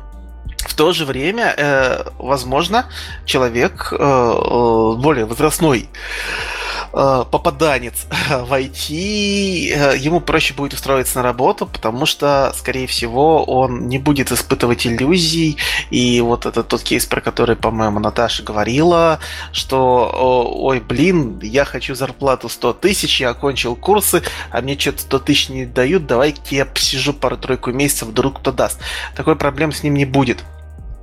Э, он хорошо себе оценивает, он знает себе цену, э, цену в данный момент, но работодателю следует быть готовым, что этот человек будет знать себе цену и через год работы, и она вырастет. Она, она естественным образом вырастет, но в отличие от э, там, 20-летнего паренька, этот чувак это поймет. Вот, поэтому здесь, наверное, нужно смотреть со стороны бизнеса, что действительно требует, кто действительно им требуется. Но я не могу, вообще не готов говорить, даже не в силу принадлежности группе людей там после 30. Вот, я вообще не готов говорить, что вот там, не знаю, там 40-летний, там 35-летний, там или 50-летний сотрудник Джона, это, это фу-фу-фу вообще плохо. Нет, я более чем уверен, что существует огромное количество кейсов, где лично я на проект вполне с большим удовольствием, наверное, взял бы возрастного джина, чем джина совсем молодого. Вот, но это вот мое такое субъективное мнение. Хорошо, спасибо. Как... Самое смешное, что пока ты говорил, Сергей, мой знакомый э, человек из э, Питера, актер, которого мы, кстати, упоминали уже в этом подкасте э, в выпуске про Майнкрафт, э, скинул фотку его со знакомой и написал «IT ведет к успеху». А, я думаю, что мы разговариваем уже примерно час 50. А, в итоговом времени это будет чуть меньше. Э, я думаю, что на сегодня пока надо заканчивать, потому что еще про это можно разговаривать очень долго, как мы с вами выяснили, да? Я вынужден просто стопануть прямо сейчас это обсуждение, потому что в Ульяновске уже 23.20, вот в Москве на час поменьше. Вот, э, в принципе, наверное, э, на этом будем постепенно друзья, заканчивать. И э, давайте так, мы не часто это делаем, но в этот раз сделаем. Давайте, наверное, дадим последнее слово гостям нашим сегодня. Вот. И, может быть, Наташа тут захочет сказать. Я, в принципе, сегодня уже все сказал. И что-то еще боюсь говорить, потому что боюсь поджечь Сережу, как это сегодня уже парочку раз, как он сам признался, сделал. Вот, так что э, давайте последнее слово гостям. Аня Полосова, скажи нам, пожалуйста, что-нибудь в тему сегодняшнего э, выпуска. Ну, слушайте, мне вообще понравилось поговорить с вами на эту тему с позиции такого обывателя, человека, у которого друзья переходят в IT и начинают этому учиться. Я поняла несколько важных вещей. Первое, IT-профессия не столь красива, как мы ее видим и как нам ее показывают. И для того, чтобы осознать, какая она на самом деле, хорошо быть тебе на пороге обучения – найти какого-то наставника, который тебя будет сопровождать, помогать в твоем выгорании, объяснять о том, как это вообще все выглядит на самом деле. Ну и самое главное в IT-сфере – это учиться сохранять интерес к этой профессии, потому что она самая быстро меняющаяся, наверное, в современном мире, и этот навык самонаправленного обучения, гибкости, э, обучение длиной во всю жизнь здесь, наверное, самый такой востребованный и является тоже, наверное, своеобразным порогом вхождения в профессию, что помимо того, что ты прокачиваешь hard skills, тебе нужно очень точно, совершенно точно прокачивать софты, которые тебя смогут удержать в этой профессии как можно дольше и сохранить твою интерес и гибкость. Вот. А всем, кто собирается менять профессию, неважно сколько вам, 25, 30 или уже 40, а может быть даже и больше, делайте, если хотите стать более счастливым человеком, если вам кажется, что это та сфера, которая вас сделает более счастливым, и вы готовы ко всему тому, что я перечислила, делайте, двигайтесь, и хочу пожелать вам только успехов в этом. Сергей? Я присоединяюсь к словам выше, наверное, в данном спиче буду довольно э, немногословен. А, да, я выступал э, под лозунгом «Не тащите людей в IT». Э, но никто никогда не поймет, э, подходит IT ему или нет, пока не попробует. Поэтому ничего не бойтесь, пробуйте, старайтесь, учитесь. В любом случае, зайдет или не зайдет, если вы никогда не узнаете, если не попробуете. Я все. Угу. Спасибо, Наташа, тебе еще что сказать? Да все уже было сказано, и мы сегодня очень долго на эту тему размышляли, и было такое мнение, что мы к концу вообще все переругаемся из-за разницы наших мнений. Вот, на мой взгляд, все получилось довольно хорошо и вежливо по отношению друг к другу, и я надеюсь, что э, слушатели наши тоже как-то к этим комментариям присоединятся и выскажут нам в комментариях к эпизодам э, тоже свое мнение по поводу того, как вы считаете, стоит ли входить в IT, э, а есть ли какие-то возрастные пороги и пере, переоценено ли это вообще в принципе. Буду рада почитать а, ваше мнение на этот счет, потому что, естественно, здесь сложно прийти к какому-то консенсусу, и а, мнения совершенно различные на этот счет. Вот, в общем, делитесь, вот, и это, наверное, вот такой вот мой основной посыл. Ну и учитесь новому, а, и будьте терпимы друг к другу. Вот так. Окей, всем спасибо, друзья, что сегодня э, дослушали нас до этого места. Э, с вами был ITV подкаст, выпуск номер 45. Мы сегодня говорили про то, почему вам стоит или не стоит идти в IT. Э, с... Всего доброго, не болейте.